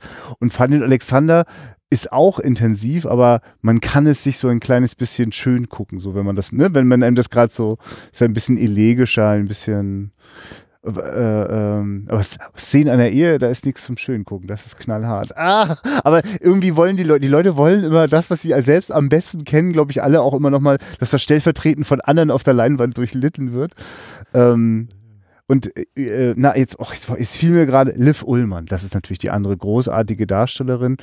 Ähm, und der, der, der Hauptdarsteller, äh, der, der ist so in den späteren 60er, 70er Jahren Filmen von Bergmann auch öfter zu sehen. Auf dessen Namen komme ich aber jetzt nicht. Ah ja, schön. Ja, macht mal. Das lohnt sich. Also das, ja, ich bin gespannt. ja. Und, Das- und noch mehr, ne? Also, wenn man jetzt noch mal ein bisschen in den Övre rumgucken würde, gibt tolle Überraschungen, gibt einen Film, äh, den er in Deutschland äh, gemacht hat, also ich glaube mehr als einen auch, glaube ich. Also, es gibt noch mal so interessante, also er hat auch eine interessante künstlerische Schaffenskarriere. Hast du jetzt eigentlich diesen Monster-Taschenwälzer, das Ingmar Bergmann-Archiv schon in deinen Händen gehabt? Oder hast du es? Ja? Dann Das ist extra du, das so ein kleines Beiheft, also klein. ja, ja, ich, ich kenne, Und Kubrick macht das Ich behaupte, genauso, das ja. ist wahrscheinlich wirklich nur, da sind dann nur die Texte drin. Nur die ne? Texte, ja. Genau, genau. Und zwar auf Deutsch, weil ich glaube, ist das multilingual? Nee, ist glaube ich Englisch, oder? bin nicht ganz sicher, ob das nicht äh, bilingual dann ist, Ach so. tatsächlich Englisch. Weil ich glaube, bei mir ist es so, dass Also das, dass die kleine Ausgabe ist Deutsch halt, genau. Genau, die, die kleine das, das ist Deutsch große fette. und das große ist Englisch. Aber das weiß Ja. ich. Also ich habe von, von Manche mögen's heiß, habe ich dieses Buch und das ist, glaube ich, auch zweisprachig. Aber das kann ja auch unterschiedlich sein, ich weiß es nicht. Also und wenn, wenn, also ich vermute, dass das äh, äh, Bergmann-Teil äh, äh, ähnlich äh, gut ist wie das Kubrick-Ding und das Kubrick-Ding ist wirklich der Wahnsinn. Also das ist wie eine also Enzyklopädie, die man sozusagen jederzeit rausholen kann, äh, wenn man gerade wieder was gesehen hat. Also wenn du jetzt nach dem, also das hast du ja schon längst gemacht, wenn man Wilde Erdbeeren gesehen hat und dann guckt, was es da für Materialien gibt, ist das bestimmt sehr aufschlussreich. Ja, Ja, und in der Schatzkiste, also genau, das ist offiziell läuft es dann hier im Livu als Ingmar Bergmann Retrospektive, diese Bergmann-Filme, die weiteren. Heute war es sozusagen beides, Schatzkiste und Retrospektivenauftakt. In der Schatzkiste selbst ist dann äh, als nächstes eben der Boxer und der Tod mit Manfred Krug. Und mal gucken, ob wir da, weiß ich nicht, ob wir das hinkriegen, da vielleicht eine Folge zu machen. Ja. Wir werden sehen, wie es weitergeht mit den nächsten 150 Folgen Wiederaufführung. Ja, ich bin gerade wie Isaac am Ende, ne? Ich bin im Kopf ganz, ganz vor allem, bei mir rattern gerade, also pass mal auf, nur mal so als grobe Orientierung. Kannst einfach jeden Film von Max von Südow aus dem Ingmar Bergmann Övre nehmen, ist jedes Mal ein Knaller so. Äh, außer die Stunde des Wolfs, die habe ich, hab ich, das habe ich nicht durchgehalten. Ähm, aber nee, also, nee, es, gibt zum, es gibt zum Beispiel einen Film mit Max von Südow und Liv Ullmann, ähm, wo die, das ist ein, ein namenloser Ort und ein namenloser Krieg. Und wir kriegen ihn auch nur im Außen mit und erleben eigentlich nur, was macht das mit einem äh, Paar, das sozusagen in dieser Kriegssituation, ein Krieg, der sozusagen irgendwie immer in der Nähe ist und man nicht weiß, rollt er über uns hinweg oder an uns vorbei, ne? Aber was macht das sozusagen mit uns Menschen? Also ein ganz faszinierendes Kammerspiel und äh, auch ganz klar zu spüren, also äh, in unseren gerade mal wieder äh, äh, so richtig, also je, jeder kann es bemerken, dass wir auf dem faschistischen Weg wieder sind, äh, ist das, glaube ich, auch nochmal ein sehr aktueller Film, ne? Also immer wieder aufs Neue aktuell. Und wenn jetzt gerade schon wieder sich die Grüppchen wieder finden und äh, ein bisschen rechten Terror machen wollen, dann könnten wir ja, ne, brauchen wir ja nicht nur ARD und ZDF gucken, äh, die dann immer die alten Reportagen rausgraben oder jetzt neue drehen. Babylon Berlin macht jetzt auch nochmal die 20er, 30er Jahre. Also äh, Bergmann hat das auch äh, sozusagen auf seine Art, natürlich, ist, an dem ist ja äh, der Wahnsinn auch nicht vorbeigegangen. Ne? Also das, ach du, da, wie viele Filme hat der gemacht? Hast du das gerade auf dem Schirm? Das ist doch... Also, 30 irgendwas. Ach, nur 30? Aber Das klingt ja überschaubar. frag mich. Ist jetzt au- ab gefährliches Viertelwissen, ja. Und ich würde nochmal sehr dafür werben, es gibt wirklich zwei, drei großartige Dokumentarfilme. Also Ingmar Bergmann macht einen Film, heißt einer zum Beispiel. Und man kann ihm zugucken, wie er Fanny und Alexander macht. Und das ist kinotauglich. Es ist wirklich ganz großartig. Das war so der Grund, warum ich, als ich letztes Mal hörte, so Margarete von Trotter macht einen Dokumentarfilm über Bergmann. Ich denke so, also ich hoffe wirklich, sie hat eine Idee. Es scheint ja die Idee zu sein, dass sie wirklich die Familie Bergmann sich sozusagen so ein bisschen greift. Ähm, aber sozusagen über das, über was Ingmar Bergmann sozusagen, also sein Handwerk, gibt es ganz tolle Dokumentarfilme, die sehr sehenswert sind. Ja, ja, so. Mehr habe ich jetzt auch nicht mehr aus der Tasche zu zaubern. Tja. Dann, also ja, 150 Folgen Wiederaufführung, ja, mindestens. Ne? Äh, Jetzt, wenn wir in unserem aktuellen Rhythmus sind, sind das ja auch schon beachtlich viele Jahre. ja. Können wir das mal ausrechnen, ob wir das mit unserem Lebensalter noch erreichen? Ja, ne? Was erreichen jetzt? Na, wenn wir jetzt also nur noch zwölf Filme, zwölf Folgen so, pro Jahr, Woche. Ah ja, sind dann sind zehn, ja die nächsten 150 Folgen ein paar Jahre. hm, zehn Jahre sind wir bei 270 dann. Ja. es äh, ist so schön, dass wir schon wissen, dass wir noch sehr lange miteinander zu tun haben werden. Ja- Du, Max, also äh, das, Äh. das hat sich, das hat sich ja sozusagen dank, dank Kino gefunden. Ich wüsste, also das, da müsste jetzt, da müssten Kino schon ganz schön out werden, dass wir jetzt jeden, das glaube ich, äh, ist weiterhin das wahrscheinlich das, der, der meist totgesagteste Unterhaltungsort, der dann doch natürlich weiter besteht. Oder? Na klar. Du hast doch jetzt gerade, du bist doch jetzt, da redest du schon drüber? Ist das schon offiziell, was du jetzt bist? Nee, ne? Bist du noch nicht. Nee, ich bin's noch nicht, ich habe noch keine. Ja, nee, dann reden wir, dann reden wir ein andermal drüber, wenn es offiziell ist. Das machen wir in der nächsten Ausgabe, oder? Alles klar. Ja, ne, die gibt's ja dann und achso, können wir ja schon sagen, dass das dann. Achso, es ist Ja, natürlich. weiß den- nicht, ob das denn, also die Jungfrauenquelle haben wir ja schon im Ja. Archiv und ich weiß nicht, Boxer und der Tod, ob das irgendwie hinhaut. ja, Und sonst. das ist auch im Ja. Oktober? Das ist am 22. Oktober. Ja, 22. bleibt mal Oktober. gespannt. Ist auf jeden Fall ein Film, der mich sehr interessiert und äh, wir überraschen euch und, Und ihr uns. lasst euch überraschen. Ja, ihr könnt uns auch mal überraschen. Produziert auch mal eine Wiederaufführungsfolge. Wir packen sie dann auch rein. Alles klar. Also Oha, hast jetzt einen rausgelegt. Ja, pff, das, äh, das wäre nicht das Einzige, was wir hier versprochen haben und dann nicht gehalten haben. Ja, ich habe bei Twitter gerade, ich habe jetzt die, die schöne Denken Abspanngucker Podcast Folge zu Heat, die vier Stunden gehört. Ja. Hab dann so bei Twitter geschrieben, naja, nach einer Viertelstunde muss ich sagen, vielleicht müssen wir mal eine Michael Mann Retro machen oder ich muss mal eine machen und, und quassel euch dann alle voll und ihr müsst dann herkommen alle. Aber du hast doch schon eine Michael Mann Retro bei, beim Lichtspielcast gemacht, oder bin ich jetzt? Ja, also da haben wir über ihn gesprochen, aber ich meine jetzt eine Retro. Achso, im Sinne so. von, ja, ja, weiß ich auch nicht. Das habe ich auch noch nicht. Ja, der, Das weiß ich auch nicht. ja, der, warum du das nicht machst, meine ich damit. Ja, ja, genau. naja, so, auf Wiederhören. Guckt Ja. Filme, habt Spaß dabei. Befehl, vor allem gerade bei Bergmann-Filmen. Ganz viel Spaß. Ho, ho, ho. Macht's gut.